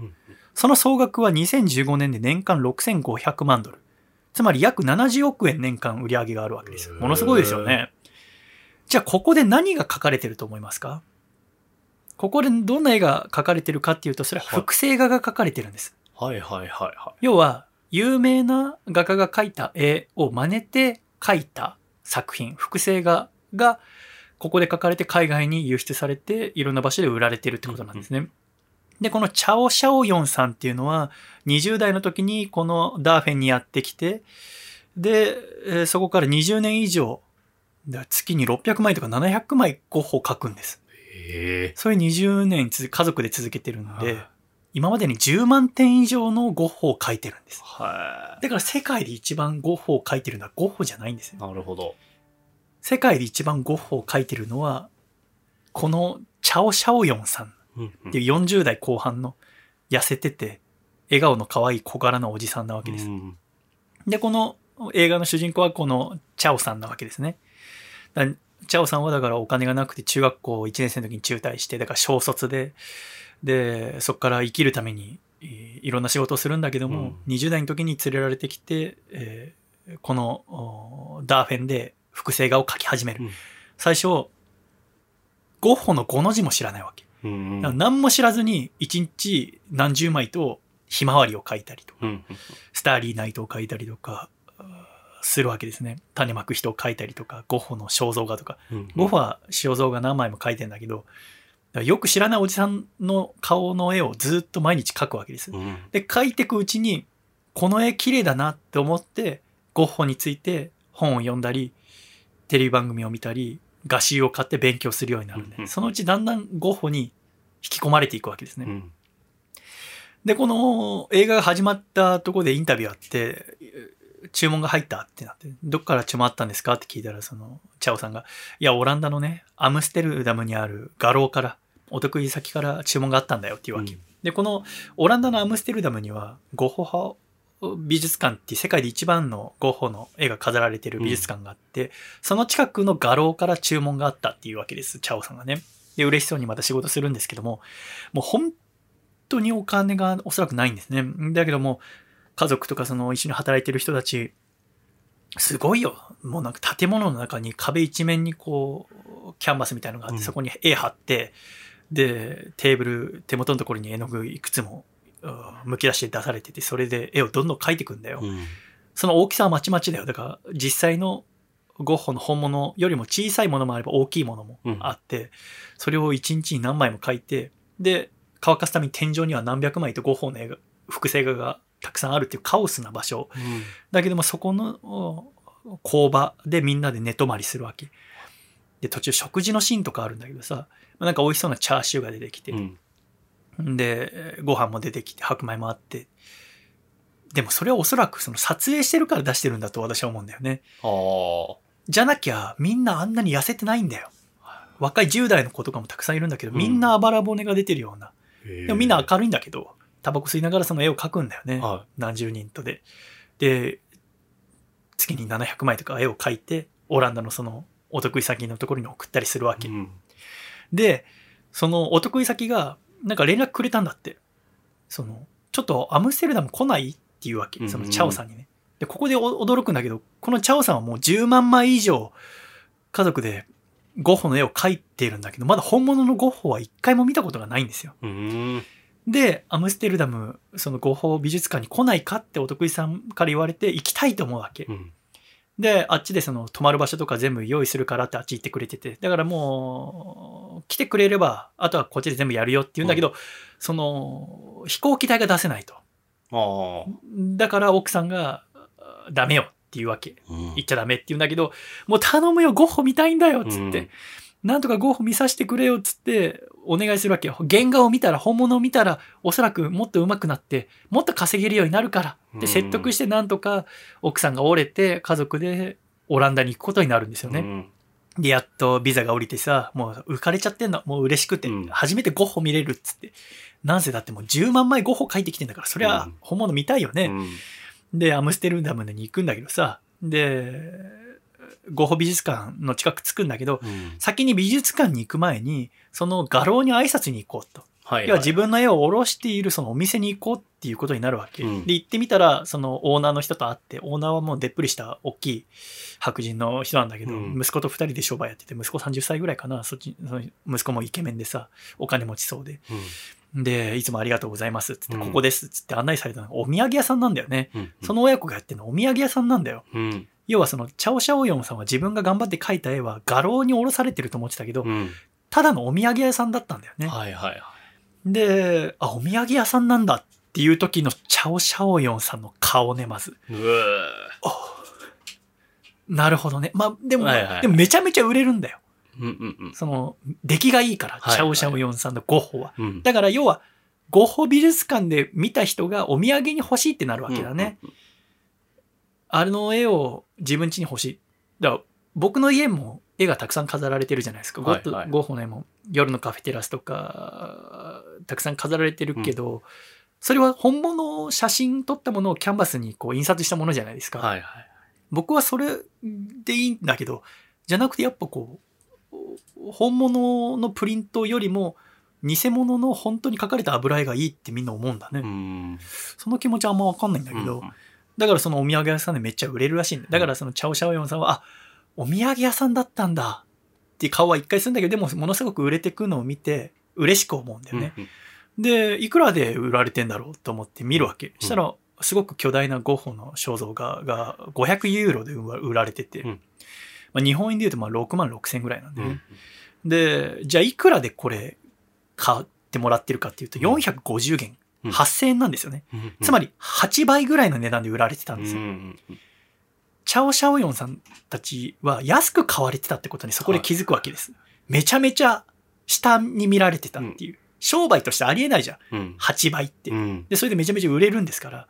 まあ、ちゃんと調べないチャオシャオヨンさんの会社が良くないんだろうけど、それを見たときに、こっちはもうオランダ来ただけでさして喜んでたのに、うんなんで俺たちはこんな安い金で働いてたんだろうっていうのが初めてわかるわけですよね。うんお土産さんとはいえこんなに売れてるって。うんだから月に700枚も輸出してたんだ。うん。で、しかも売られてるのは俺たちが書いて買ってもらったお金の8倍で売れてるっうん。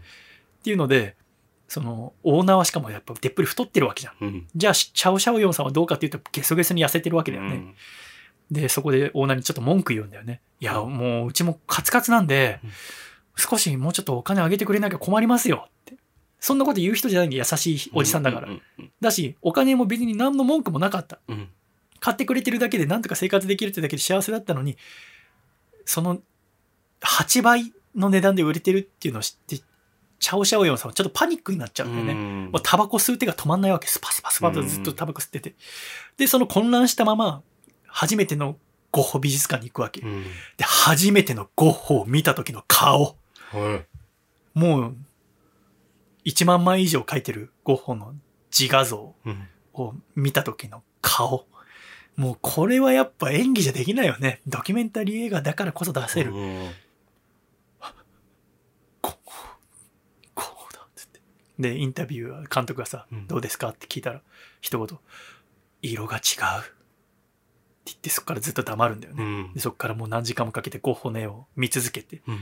で、美術館出てあともう座り込んじゃうんだよ。いろんな思いが体の中をうん突き刺して。うん。で、中国に戻った、あーチャオさんが一つの決心をするっていうところが映画の終わりなんだけど。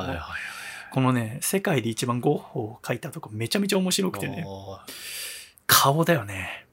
あの顔はできないなと、へー初めてゴッホ見た時の顔。自分の絵が破格で買い叩かれてるって分かった時の顔。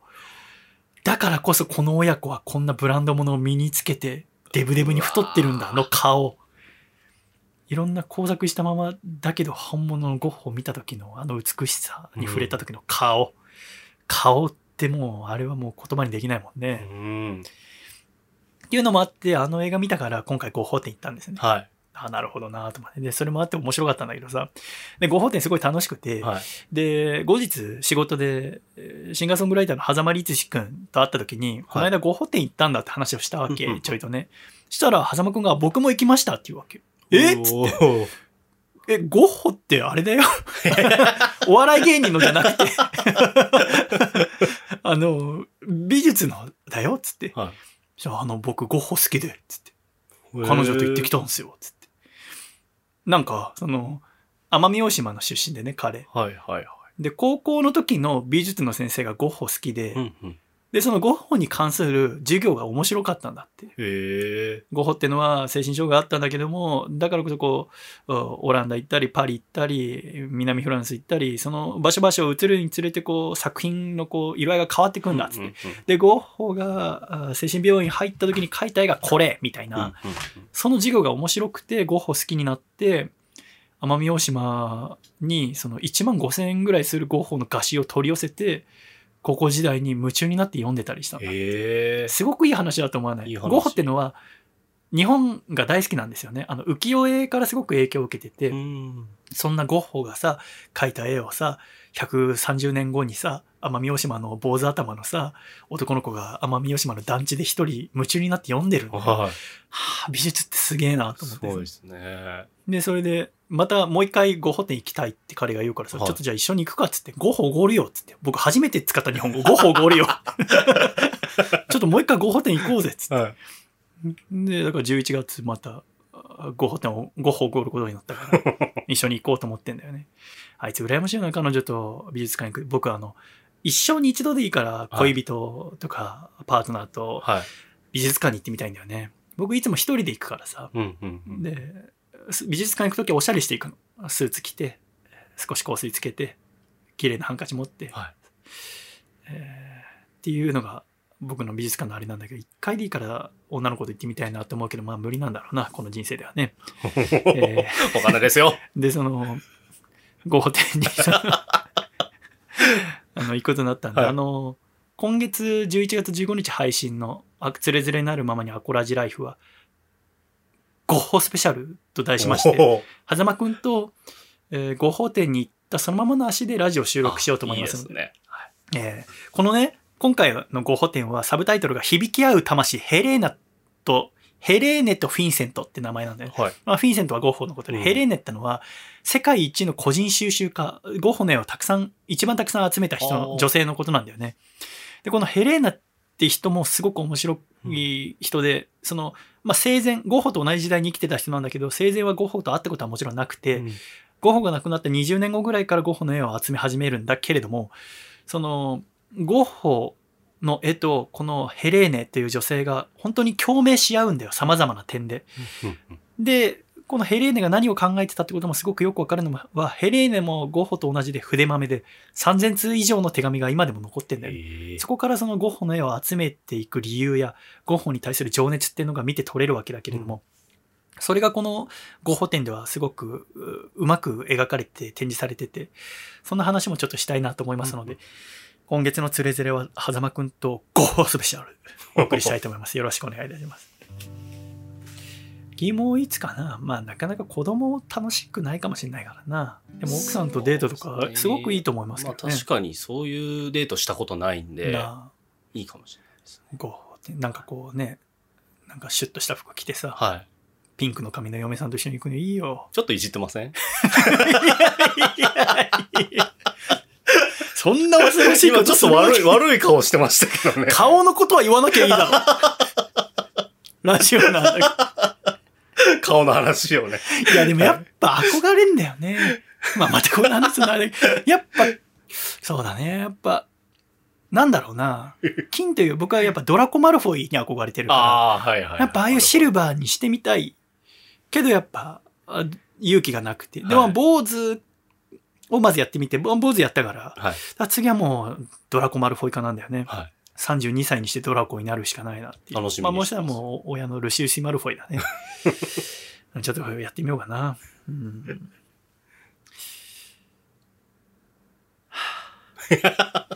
楽しいね。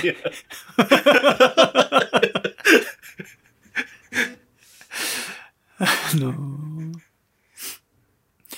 本当にあの季節が変わりましてですね。はい。つい3ヶ月前までオリンピックをやっていたなんて信じられませんよね。ああ、確かに。そうですね。でもやってたんですよね。うん。オリンピックの時にさ、見たニュースで面白いなと思ったのがさ、はい。あの、海外から来た記者さんとかもさ、その時あんまりこう街中歩けなかったりしたじゃないですか。はい。1回の回数15分以内。15分ってどうやんだよって思ったけど。はい。うんその時にさ、海外の記者さんがすごく重宝したのが、コンビニだったらしいですよね。なんかネットニュースとかで見ました？見ました見ました。どんなニュースでした？そのコンビニのご飯のクオリティ、スイーツとかのクオリティが高すぎるという、うんそれに驚いてる外国人記者たちっていうニュースでしたね。なんかあったよね。はで、そのニュース見た時、あ、そうなんだと思ったわい。け。うん。コンビニなんつうのはさ、我々のすごく身近にあるお店じゃないですか。はい。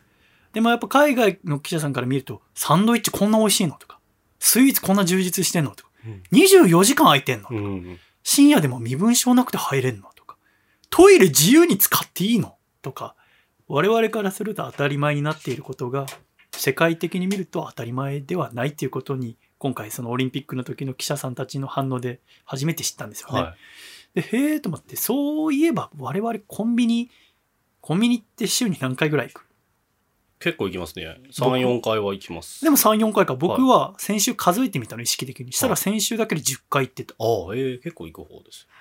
だから1日3回とか行く日もある。ええ要は仕事前にはい。時間潰しでコーヒー飲んで、ああ、はいはい。でか、あの、お昼ご飯買ってとか。いうのあったから、あ、あんま意識してなかったけど、こんなにも行ってる。けども、コンビニについてどんくらい知ってますか？でもさ、はい。そのか、うんちょっとニヤニヤしたのは、その海外の記者さんたちもさ、今また日本に来たらさ、さらにびっくりするんじゃないかと思うわけ。はい。たった3ヶ月しか経ってないのにさ、この夏のコンビニと冬のコンビニではまたカウンターの上が全然違う映像が広がってるでしょ、風景が。はいはい。何が違います？まずあれですよね。おでん、おでんはおでんがあるよね。いや、あるある。今、まだありましたっけ？まだ？あ、あなんかコロナになってから変わりませんでした？確かに、今見ないね。なんか、ね、もう、浸してある状態がないなって今言ってあ思いました。ー私もおでん食べないから、考えたことなかったけど、でも、例年だと確かにあるけど、は見ないか。い。売ってはいますよね、でも。なんか看板を見ますよ。あそのなんかほんとじゃあおでんパ売ってんじゃんックパックみたいなのにしたしてるんですよ。ああ、なるほどね。変えてると思うんですけど。でもそれも変わったりとか、あと季節ですか？今もうハロウィン。もう一個だと何がある？あの、ほら、おでんともう一個。ホットスナック？ホットスナックいつも。肉まん。そうそうそう、中華まんね。はい中華まん。はい、あります。そのさ、真面目な顔他の話でもしてくんない？なんでコンビニの時になったら前のめりで、まあ、あの、食の話だからかもしれないですけど。野球の時なんてもう背もたれにべったり。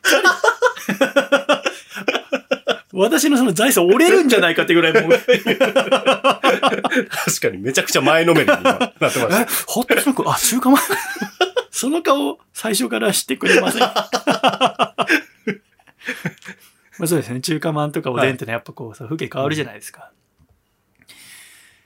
だからさ、そもそもなんか、なんでこんなに海外の人びっくりするんだろうなと思ったわけ。うんだってさ、東京オリンピックって1964年にもあったわけでしょ、はい。だから今から57年前ですか、うんじゃあみんな、その同じ記者さんが来てるわけはないと思いますよ。はい。だとしても、なんかこう情報入ってんだろうと思ったわけ。はいはいはい。と思ったらですよ。じゃあ1964年に日本にコンビニは何店舗あると思います？その前回の東京オリンピックがやった時は。ええそれ、でもまだ全然できてないんじゃないですか？100、100。なあ、超答えはゼロなんだよね。あ、ないんだ。要は日本にコンビニという概念がないわけです。はあ。だからこそ今回そっか。来た記者さんたちはびっくりしたわけです。なぜなら前回の東京オリンピックの時にはなかったからですね。うんうんうん今全国にはまあ6万店舗弱ぐらいのコンビニがありますけどさ、一つのお店に何種類ぐらいの商品があると思いますか？5000とかですか？ああ。5000あったらすごいな。相当でかい店舗でもそこまでいかないと思う。だいたい2000から2500ぐらいって言われてます。で、大きくなると3000ぐらい。はい。5000はすごいぞ。スーパーです。まあ確かには、ビールだけでも20種類とかあるじゃん。うんうんうん。で、ジュースだけでも100種類とかあるじゃない。まあ入れ替わりが激しいっていうのもありますよね。まあ商品の。新商品そう。ね。それにしてもやっぱ2500でも私はそう言われるとそんなにあんだと思ったんだよね。多いですね。まあ君が5000先に行ったからちょっと印象薄くなったけれども。コンビニってもともとどこの国で生まれたと思います？コンビニは、え、アメリカとかじゃないんですか？そう、アメリカなんだって。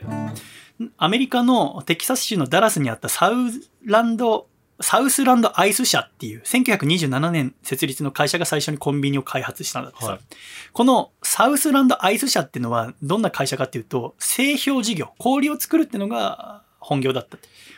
で、サウスランドアイス社は氷、小売販売所を展開していたんですね。はいでは、この時期の冷蔵庫ってまだ電気式じゃなくて、なんか見たことある？なんか大きな保冷箱みたいな中に上に氷入れて、はいはいそれで生鮮食品冷やすみたいな。だから街中でその氷を売ってるお店がたくさんあったんですね。氷が必需品だから。じゃないと腐っちゃうからね。で、そのサウスランドアイス社の小売店の一つを任されていたアンクル・ジョニーさんっていう人が、その夏にはもう、だから氷溶けちゃうから、みんな氷必要だろうっていうことで、日曜祭日関係なく毎日16時間店を開けてたんだって。うんうん。だから朝の7時から夜の11時ぐらいまで僕の店開いてますよって言って、ね、みんな来てくださいって言ったわけだよね。で、それでたくさんお客さんが来るうちに、えージョニーはちょっと思うんですよね。っていうのは、当時のアメリカの買い物の仕方っていうのはどういうものかっていうと、大都市を除いてカーショッピングが基本なわけです。うんうん。郊外にある巨大なスーパーマーケットに車で行って、乗り付けてたくさん買って、で、それを自宅の大型冷蔵庫に放り込むと。うんだから、買い物は週1とかだけど、それじゃ氷なくなっちゃうから、氷の小売店は街中にあったってことですよね。うんうんでもさ、やっぱ買い忘れがありますよね、スーパー行くとね。だから買い忘れの人のように日用品、必需品をこの小売店で売ったら売れるんじゃないかなってジョニーは考えたわけ。うんうんそれを本部に提案したら OK もらって、アンクル・ジョニーさんはミルクとかパンとか卵とかタバコとか缶詰などの12品目を店で最初取り扱い始めた。これがヒットしたんだって。うんうん。で、えーサウスランドアイス社は、これはビジネスチャンスだってことで、えー取り扱う品目を100品目まで伸ばして、うん1946年1月にいい店舗名を変えたんです。うん。こうしてできたのがセブンイレブンです。セブンイレブンなんですね。素晴らしい。どこで気づいた？7時から11時。セあーブンイレブン。もうちょっと、ここはな、え、何ですか？セブンイレブン。あーが欲しかったな。私がちょっと、君を甘く見てたな。あそこ、7時から11時まで書かなきゃよかったな。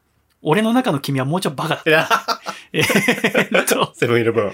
つまり、はいアメリカでは大型のスーパーがあって、それを保管する形でコンビニっていうのが生まれた。なるほど。主がスーパー。うんうん保管するのがコンビニ。うんうん。じゃあさ、日本での買い物っていうのはもともとどんな感じだったわけですか？昭和の時代とかだとさ、はいはいはい。なんかこう商店街に行って、お肉は精肉店に行って、野菜は青果店に行って、魚は魚屋さんに行ってみたいな。うん。それが戦後10年ぐらい経って、1950年代に総合スーパー、いわゆるスーパーマーケットっていうのができるわけですよね。はい。総合スーパーっていうのはどんなのかっていうと、1階に食料品や日用品があって、2階に婦人服があって、3階に紳士服と子供服があって、4階に家電とかスポーツ用品があるみたいなのがしてなんか見たことありますよね。はいまあわかりますよ。たくさんありますよね。うん。で、こういうものを、こういうスーパーってものを作った創業者の人たちは、いいものを安く買い物することができれば戦後の日本をもっと元気にできるだろうって考えたわけですよね。うん。で、この人たちはアメリカの近代的な小売業を手本にして、まず1953年、紀ノ国屋がアメリカをモデルにした日本初のスーパーマーケットを東京の青山に開業したんですって。うん。そして1957年、4年後、主婦の店大英薬局という大英1号店をオープンするわけですね。はい。で、百貨店も、おこれまでだここ、百貨店っていうのが一番大きな店だったけども、うんう百貨店もスーパーマーケット事業っていうのに乗り出すわけです。これからの時代はスーパーマーケットだっつって。で、西武百貨店、今日は西武の話題がよく出ますけれども、はい。西武百貨店を母体として1956年に創業したのが、なんていうスーパーですか？え？西西武ですか？スーパー、今西武はだって百貨店じゃん。あ、そっか。デパートでしょ？君の体も相当10%、20%はこの店で作られてんじゃないですか。えー光が丘の駅前にあるでしょうよ。生のつく店が。生のつく店って言うと。そう、声優、声優。あれ、あるでしょ？リビン光があります、あります、声優。声優っていうのはだからその百貨店が出したスーパーとですもともとはね。とか、伊東洋華堂が1958年に設立したり。はい。首都圏では長崎やし、うん中京圏ではジャスコとかさ、はいユニーとか、そういうスーパーマーケットのが1950年代にパンパンパンってできたわけですよね。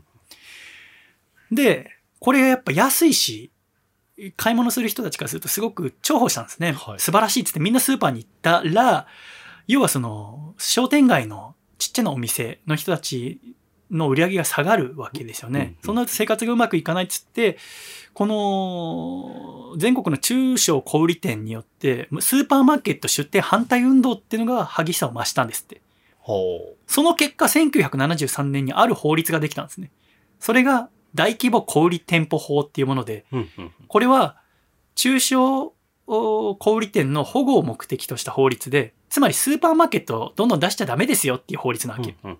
これによって、そのスーパーマーケットを作った人たちは困っちゃうわけですね。はい。あ、法律できちゃったらもう好きに出せないじゃんってって。どうしようって困るわけですよ。これからどんどん事業を拡大していきたいのにっていう。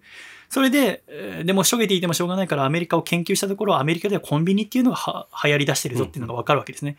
なるほどと。じゃあこのコンビニっていう規模の店舗ならば、このお大規模小売店舗法に引っかからないと。じゃあ、我々もコンビニを出そうかな？って考えた結果、多くの人は、でも日本でコンビニは無理だなって判断を下したわけです。うん。なぜかというと、日本にはそもそも、あのね、パパママストアって呼ばれた家族経営のお店が全国に71万店舗あったんだ。なんかさ、今でもたまにない商店街とかさはい、街中にさ、なんかおばあさんとかが一人で、おばさんとか一人でやってるさ、はパンとかトイレットペーパーとか雑誌とかが置いてある店。い。はい、はい、はい。わかんない？え、それはパパママストアって名前じゃなくて、あ違う違うっていう違う。いや、ことですね。個人なの。あります、あります。あるでしょ？はい、はい、はい。見かけますね。あれがすでに日本にはあったの。はい、はい、はい。71万店舗。なるほど。全国の飲食店が今60万店舗ぐらいですから、はいそう思うと相当な数があったってことですね。うんなんかこう、ちょいとした卵とか日用品っていうのを、まあ、24時間じゃないけど、うん要は、あ大体、えーそのお店に働いてるのは1人とか2人で、うん。家族でやってるみたいなのが日本中にあったと。だから、アメリカではコンビニは、大きな首都なるスーパーマーケットがあって、補完的なコンビニっていうのができたけれども、じゃあ日本でそれができるかっていうと、日本にはもうすでにこのパパママストアって言われるような小売店があるから無理だろって言われたんですね。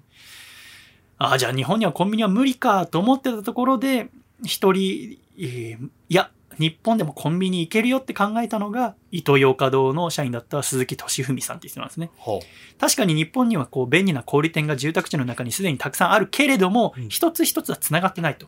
おその多くは小売あ個人店なわけだから、コンビニっていうのは何が大切かっていうと、その一つ一つのお店をつなげてシステム化することだと。うんそれはきっと日本でもできるはずだって言って、えーここ、江東区の豊洲にセブンイレブン、日本第1号店を1974年にオープンするんですね。うん。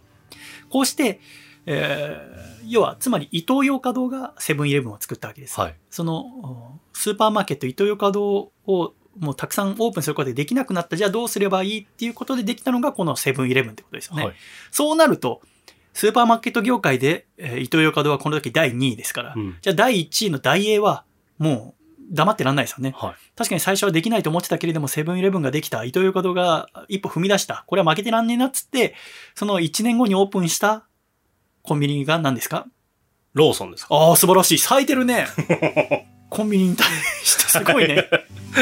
そう。このアメリカの、えーローソンミルク社っていうコンビニのチェーン店があって、はい。これはもともとおオハイオ州で牛乳販売店を営んでいた JJ ローソンさんが毎朝こう牛乳を買いに来る人たちに、じゃあ牛乳以外にも何か売ったら売れるんじゃないかなって始めたのがこのローソン。だからローソンのロゴマークはミルクなんです。そうですね。それがローソンの始まり。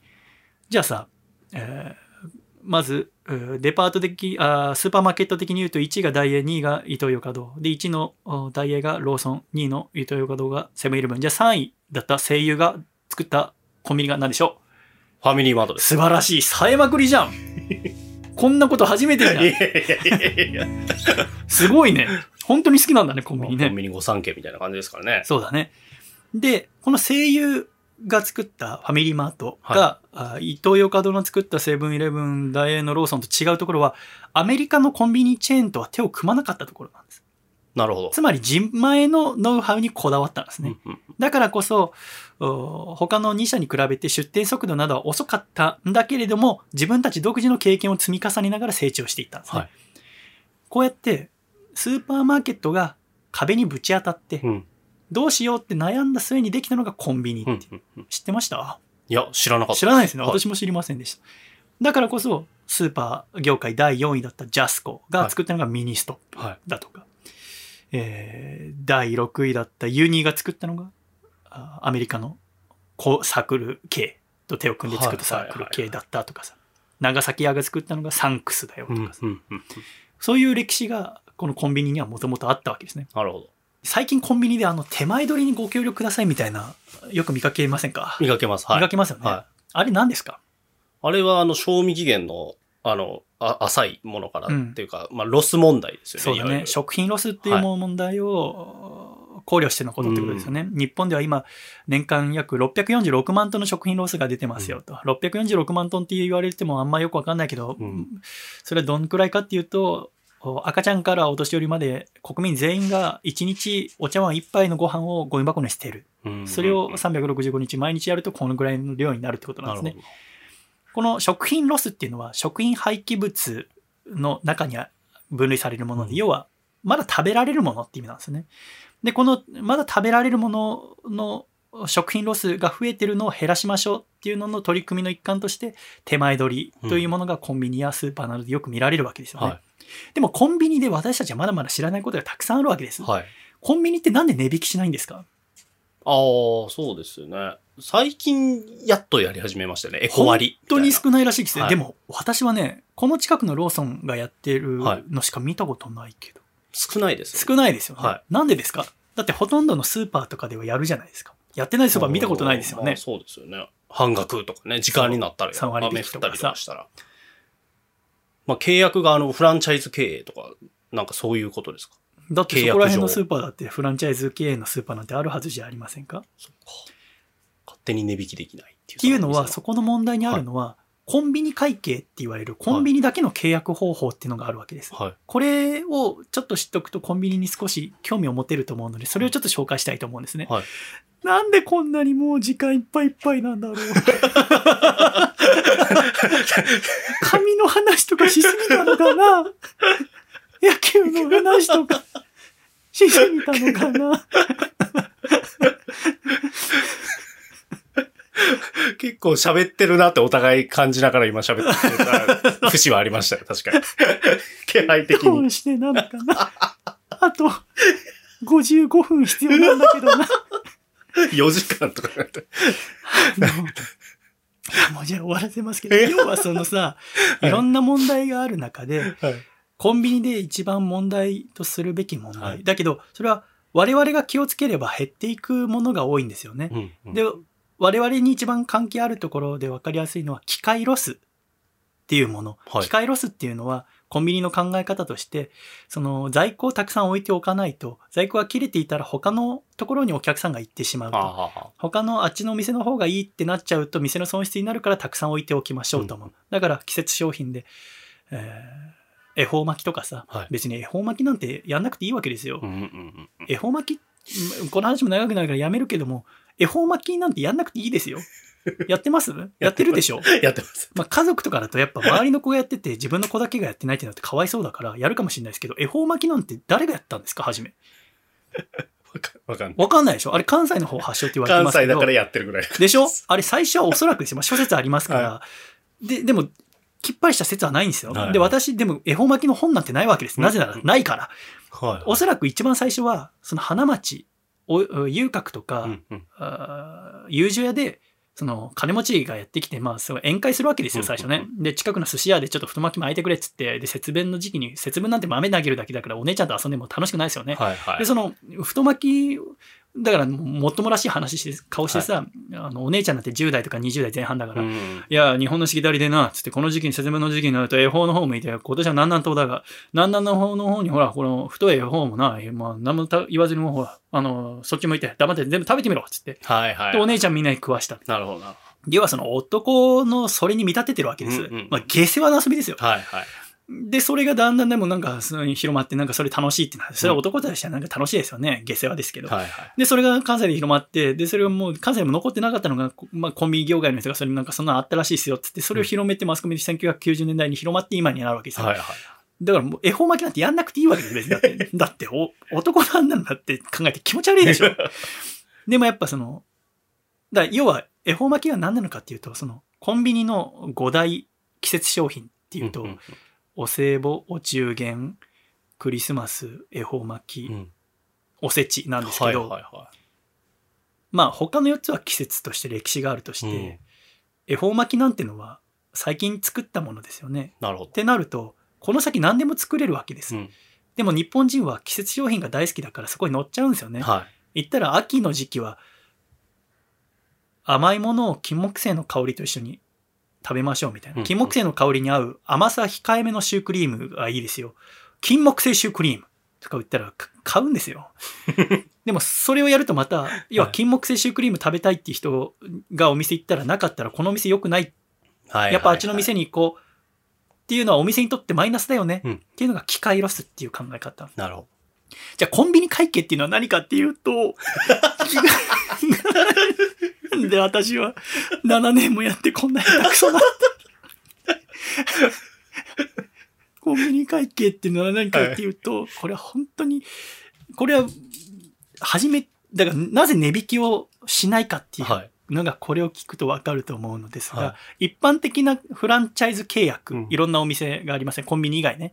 だと、売上から仕入れ原価を引いた利益をはい契約でひ定めた比率でフランチャイズオーナーと本社が分け合うわけですよね。うんで、私が本社で、君が私の会社とフランチャイズ契約をしたとして、じゃあ割合は大体本社の方が多いから、まあ4対6とかだったりしますよね。じゃあはい利益が100円だったら君が40円、僕が60円もらうわけですね。うんこれが一般的なフランチャイズ契約ですよね。はいじゃあ例えば、じゃあアコラジマートっていうお店があったとして、はいで、おにぎり1個、ひあー100円のおにぎり、原価は70円にしましょうか。はい。原価70円のおにぎりを10個仕入れました。はい。風倉オーナーはね。はい。いくらですか？仕入れ値は。700。そうですね、はい700円だから。で、えー100円のおにぎりを売って、じゃあこれ8個売れましたと。はい。8個売れたらじゃあ売り上げはいくらですか？800円。800円ですね。はい。えー売り上げが800円。で、仕入れ原価が700円。うんということは、利益はいくらですか？100円ですよね。100円ですよね。で、フランチャイズ契約ですから、えーロイヤリティは、笠倉が4、僕が6だった場合、はい。はい。笠倉くんが40円、はい。僕が60円、うんというのが一般的なフランチャイズ契約になりますよね。はい。はい。だけど、コンビニ会計っていうシステムはこうじゃないんですね。はい。っていうのは、コンビニ会計では、弁当の、だからさっき8個売れて2個廃棄したとしますよね。はいはい廃棄分っていうのを原価に入れないんです。はあ、はあ。ちょっとわかりにくいと思いますけど、要は、70円のおにぎりを10個仕入れました。うん仕入れ原価は700円です。うん1個100円のおにぎりを、が8個売れました。うん800円です。うんうん2個廃棄しました。はとなった場合、売り上げは 100×8 で800円のままでいいですよ。でも仕入れ原価は700円引く 70×2 うん。イコール560円はっていうことになるんです。はいはい要はこの捨てた分を原価から引くんです引く。とはい。そうなると、利益っていうのはいくらになるかっていうと、はい。800-560っていう計算になるんですね。はい。はい。はい。800-560ってなると240なんです。うんで、240をロイヤリティ4対6で割ると、うん笠倉が96円、はい。シャイが144円ってなるわけです。はいはい。さっきより増えてますよね。はさっき君40円で僕60円だったでしい。ょそうですよね。だけど今の計算だと、君96円、僕144円もらってるわけで、うん本社の。ただ、笠倉くんはここから廃棄分の原価70円かける2の140円分を負担しなきゃいけないんです。はあはあ。捨て。た分を。なるほど。だから96-140で、はいマイナス44イコール44円分笠倉くんは赤字になる。うん。だけども、本社の私は144円の利益が出てるんです。は不思議だと思いませんい。か、は廃棄が出てるのに、私は利益が出てるんですよ。はい君は赤字です。い。はこれがコンビニ会計ですい。。なるほど。つまり廃棄がいくら増えようと関係ないんです。うん。本部としては入荷数を多くすれば多くするほど利益が上がるんうん。です。うん。うん。笠倉くんは廃棄が増えれば増えるほど負担が増えるから赤字になってくるんです。はい。だけど、じゃあ笠倉くんが、またコンビニ、あこのおにぎり注文しようと。んいくつ注文します？これ。前回の発注の時8個でしたよ、売れたのそう。ですよね。で、だから2個廃棄しててってなると、少なくしようと思いますよね。いくつにします？6, 6とかにし六とかねしますよね。?6 にして、じゃあ、見事全部売れました。ってなると、棚どうなります？い。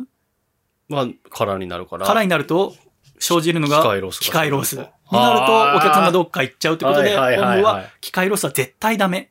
ということで、もっと多く入荷しろ。っていうわけです。はい。多く入荷すれば入荷するほど本部は儲かりますから、機会ロスもなくなりますよ。うんうんうんだけども、余れば、笠倉は負担が。負担を負う。んから、お店、本部の社員はたくさん仕入れろっていうわけです。なるほど。ならば、ここでもう一個疑問にしが生じるのは、はい。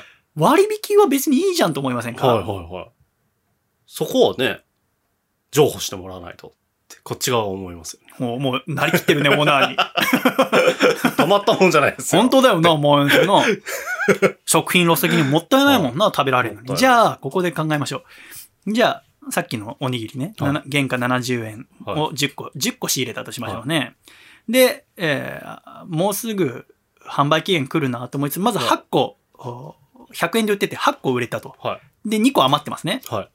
2個余ってるの？をじゃあ3割引きシールつけましょうか。はいはいは3割引きシールつけて、いはい。はい。じゃあ70円で売ったとしましょう。はいで、この2個見事売れました。はい。ラッキー。うん。ってなるとどうなるかっていうと、はいこのコンビニ会計の中で計算すると、まず売上は、はい。えー 100×8 はい。足すはい。3割引きの 70×2 はい。で870円ってことになりますよね。はい。で、870円。で、原価はいくらだったかっていうと、70円 ×10 でうん700円ですね。はい。ってことは、利益は170円ということになります。うんうん170円を、おロイヤリティ4対6ですから、4対6で割ると、笠倉が68円、はい。シャイが102円になります。はい。こうなるとどうなりますか？笠倉が割引した結果68円、うん僕が102円です。はいそれに比べて、さっき、えー普通に2個廃棄した場合はい。は、笠倉マイナス144円。あ、はいごめん。マイナス44円。44はい。シャイは144円プラスだったんです。はい。となると、割引したら社員に入るお金は102円。はい。普通に2個廃棄したらプラス144円。うん。ということは、捨てた方が僕的には42円プラスなんです。はいはいはいはいはなぜなら原価分がのマイナスがなくなるかい。ら。なるほど。ということは、本部の私からすると、割引はしてほしくないわけです。はい。そうですよね。でも君は、はい。さっき廃棄した時はマイナス44円だったのが、はい。プラス68円になってるってことは、はい相対的に見るとプラス100円分ぐらいってことですよね。はいってことはやっぱりお店のオーナーは捨てたくないわけです。うん。ってことは割引したいですね、うん笠倉さんは。うん。じゃあ割引シール貼ったらどうですか？いいんですか？だけど、オーナーと私との契約はフランチャイズ契約が結ばれてますから、勝手にそんなことすると、もう契約しませんよってことになって、はい。契約しなかったら笠倉さん無職になるわけですから、はい。紙ピンクの奥さんも養えなくなるわけですから知っ、てるな。そうなると、そうなるとやっぱりコンビニ会計しか勝たんということに。こちらとしてはなるわけです。なので、この。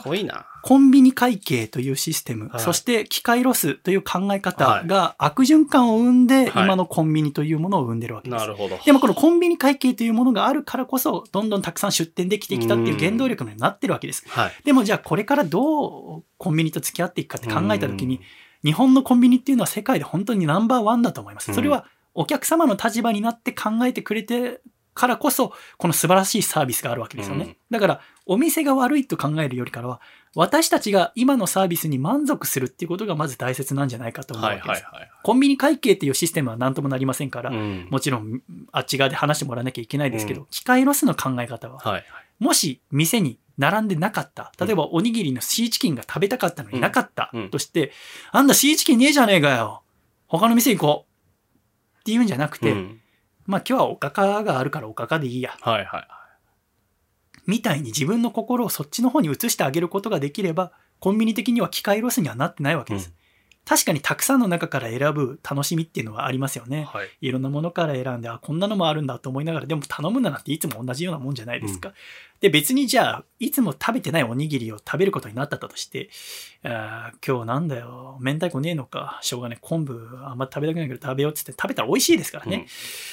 えーで、その、食べたかった明太子がないことなんて寝て起きたら忘れてますから、はい。コンビニがそこにあるだけで幸せだ、すごいことなんですよね。すごいことなんですけど、はいそうは思いませんよね。あんたが品ぞれ悪いなって、やっぱ我々はまあね。貪欲ですから、もう欲ってのは止まんないから、うんそうなっちゃう。となると、それを恐れたひコンビニの本部、オーナーはたくさん仕入れることになって、はい。その結果、オーナー、コンビニやってる人ってみんな大変そうじゃん。うんうん僕あの、宅配の仕事をしてるとき、コンビニの横が本部だったから、はいコンビニのとこにこう、今、いいろいろ荷物も届けんだけど、店長さんいつも目の下熊作ってたもん。うん。うん。でもあれは忙しいっていうのもあると思うけど、やっぱこう、物を捨ててるっていう罪悪感みたいなのもきっとあると思うんだよね。ん物は大切に使えば使うほど幸福感が増しますから、はい。やっぱね、そのファストファッションとかあアパレル関係の人もそうだけどさ、服が好きだからアパレル入ったのに、たくさん捨ててたら辛いと思うんだよね。やっぱこう一つ一つのものを大切にするっていうのは、それをするのは私たちの意識ですから、このコンビニはもう今の時点でものすごいサービス素晴らしいじゃないですか。はい。その中で、これからもそのサービスを保っていきながらも、食品ロスや様々なこう資源を大切にするってものを考えたときに、まず何をすればいいのか、私たち消費者レベルで何ができるのかっていうのは、意外と実は簡単でうん、意識をちょっと変えればいい。うん。ああ、コンビニってすごいんだな。うん我々の国にあるこのスペースって、当たり前のようにあるけど、世界で当たり前じゃないんだなって知ることができると一つ一つ大切にできるんじゃないかなと思って今回このお話をさせていただきました。最後までお聞きくださって誠にありがとうございました。またお会いしましょう。細身のシャイボーイ細身のシャイボーイ細身のシャイボーイ Oh yeah 細身のシャイボーイ細身のシャイボーイ。ルールールー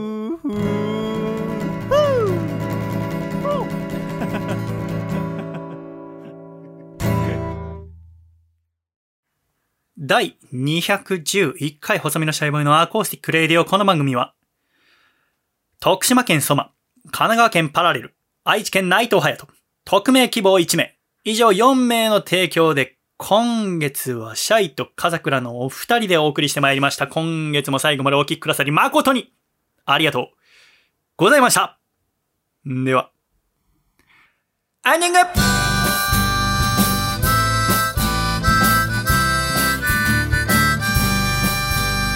かいシャイということで第211回細身のシャイボーイのアコースティックレディオもエンディングでございます。笠倉さん。はい。最後までありがとうございました。ありがとうございました。あの子のことを考える僕のことをいかがでしたか？いいいかがでしたか？ピンクの髪、たびたびいじられるなという日々でしあそこ振りたた。かいやいやいやいいいです。いやー、難しいね。いや、今月はね、めちゃめちゃ台本頑張ったの作んの。でしかもまあこう、まあ、2時間ぐらいで収めることもできるあれで作ったんだよね、なんか最近私思ったんだけどラジオってさ、はい。作りまあ単純なメディアであるからこそ、はい。作り込めば作り込むほどなんかこう旅ができるんじゃねえかと思ったわけそのはい。はい。いろんな年代その場所、うん。この頭の中でさまざまなところに飛べるっていう、はい。その道案内役をするのがパーソナリティなんじゃないかって私最近思い始めてきて、はい。でこの1年なんかいろいろ新しい作り方してきて、まあ、最初なかなかうまくいかなかったけどだんだんなんか手応え掴んできて今月いい感じににしかもやっぱに直にキュッはい。しっかり収めたいと思ってたところでやっぱこれの作ってる時点じゃ分かんないよこれどんくらい出るかね 10分ぐらい出ちゃうかな出るんじゃないですか？どうでしょう？すーリアルな、その反省を。まあまだまだ甘いですねやっぱりねもうちょっと頑張んなきゃいけませんねいやコンビニもねもっと面白い話たくさんあるんだよね、はいそれこそうちの妻はローソンで働いてましたから。ああそっかそっかお世話になっております。はい。ローソンさ、あの、この間、ケータリングっていうの差し入れであったんだけどさ、はいおやつコッペっていう、はいはい。コッペパンのシリーズがなんかあんだよ。おかずコッペっていうのもあるんだけど、えーはいコッペパンがあって、で、その真ん中切れ込みがあってさ、はいはいはいはい。そこの中にたくさんのホイップシュークリームと、はい。あんこはい。が入って、さらに、架空のままのバターが2切れババン入ってるの。はいはいあれ、えーもらってさ、はい。はい。食べたけど悪魔的な甘さだったよへえ。いや美味しいんだけどあれ見た目のインパクトがあったんで覚えてるんですけど、美味しい。美味しい。美味しい美味しい、はい。美味しいんだけど、はい。あれ食べたら3日何も食べちゃいけないんじゃない？カロリー。俺怖くて久しぶりにカロリー見れなかったの。すごいですよ。ね。挟まってる感じっていうか。はい。すごいよ。あれすごい。ちょっと食べてごらん、あれすごかったな。そうローソンね。私もあの、三茶の家の前がローソンだったから、はい。最近この辺りローソンまああんまないのでうん。行きませんが、まあ、その住んでる場所によってね皆さん好きなコンビニって違うかもしれませんよね、はい。小さい頃は今なくなりましたけど AMPM が好きでねああ。AMPM のソフトクリームよく食べてましたが今こういろいろ統廃合が重なって昔ほど数減りましたけどねどこが君が一番好きですか？僕ファミリーマート。ああそうなんだへまあ、え実家から近かったし、今住んでいる場所も近いんで、あそうか馴染みがあります。何一番食べますか？ファミマ？ファミチキですね。ファミチキ食べんだもう大好きですよ。30ファミチキ。ええもうホットスナックなんかダントツ僕の中である。どうやって食べるのもうもうファミチキだけをその食べて歩きながらとかで食べるの？もうありますし、普通に家にも買って帰ることもあります。あれはもうちょっとびっくりでしたね。出てきた時。出てきた時ってあれいつだの出てきた。え、なんかそんなになかったですよね。ういうこと？多分僕らが幼少期というか小学あ校ー。中学校ぐらいにまあファミチキがそうだよね。登場してそう。衝撃でした。そっからのあそうなんだ。食べた時初めて 饒舌なのはいいけどもうあと30秒で終わりなんで、それ感じてましたそれを感じながら喋ってました。我々もね頑張ってうんもっといいラジオ作れるようにならないと。え君カタン使った？使いましたよ。え嘘！全然気づいてないでしょ。野球の話の時にスッて。今回も最後までありがとうございました。みんな確認してください。めまたお会いしましょう。ちゃくちゃうまかった。いくぞ。123シャイ。またね。どこで撮ったあの西武の野球見に行ったことあるんですよ。っていう話の時に、えー西武しか勝たんっていう子がっていうもうさらっとこう西武のファンだっていうのを伝えるために西武しか勝たんっていう、えー女の子と一緒に家族で見に行ったんですよね。って言ってる部分があるんでちょっと。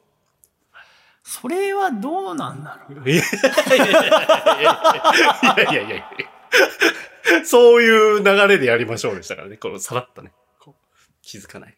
回だった。ね。うん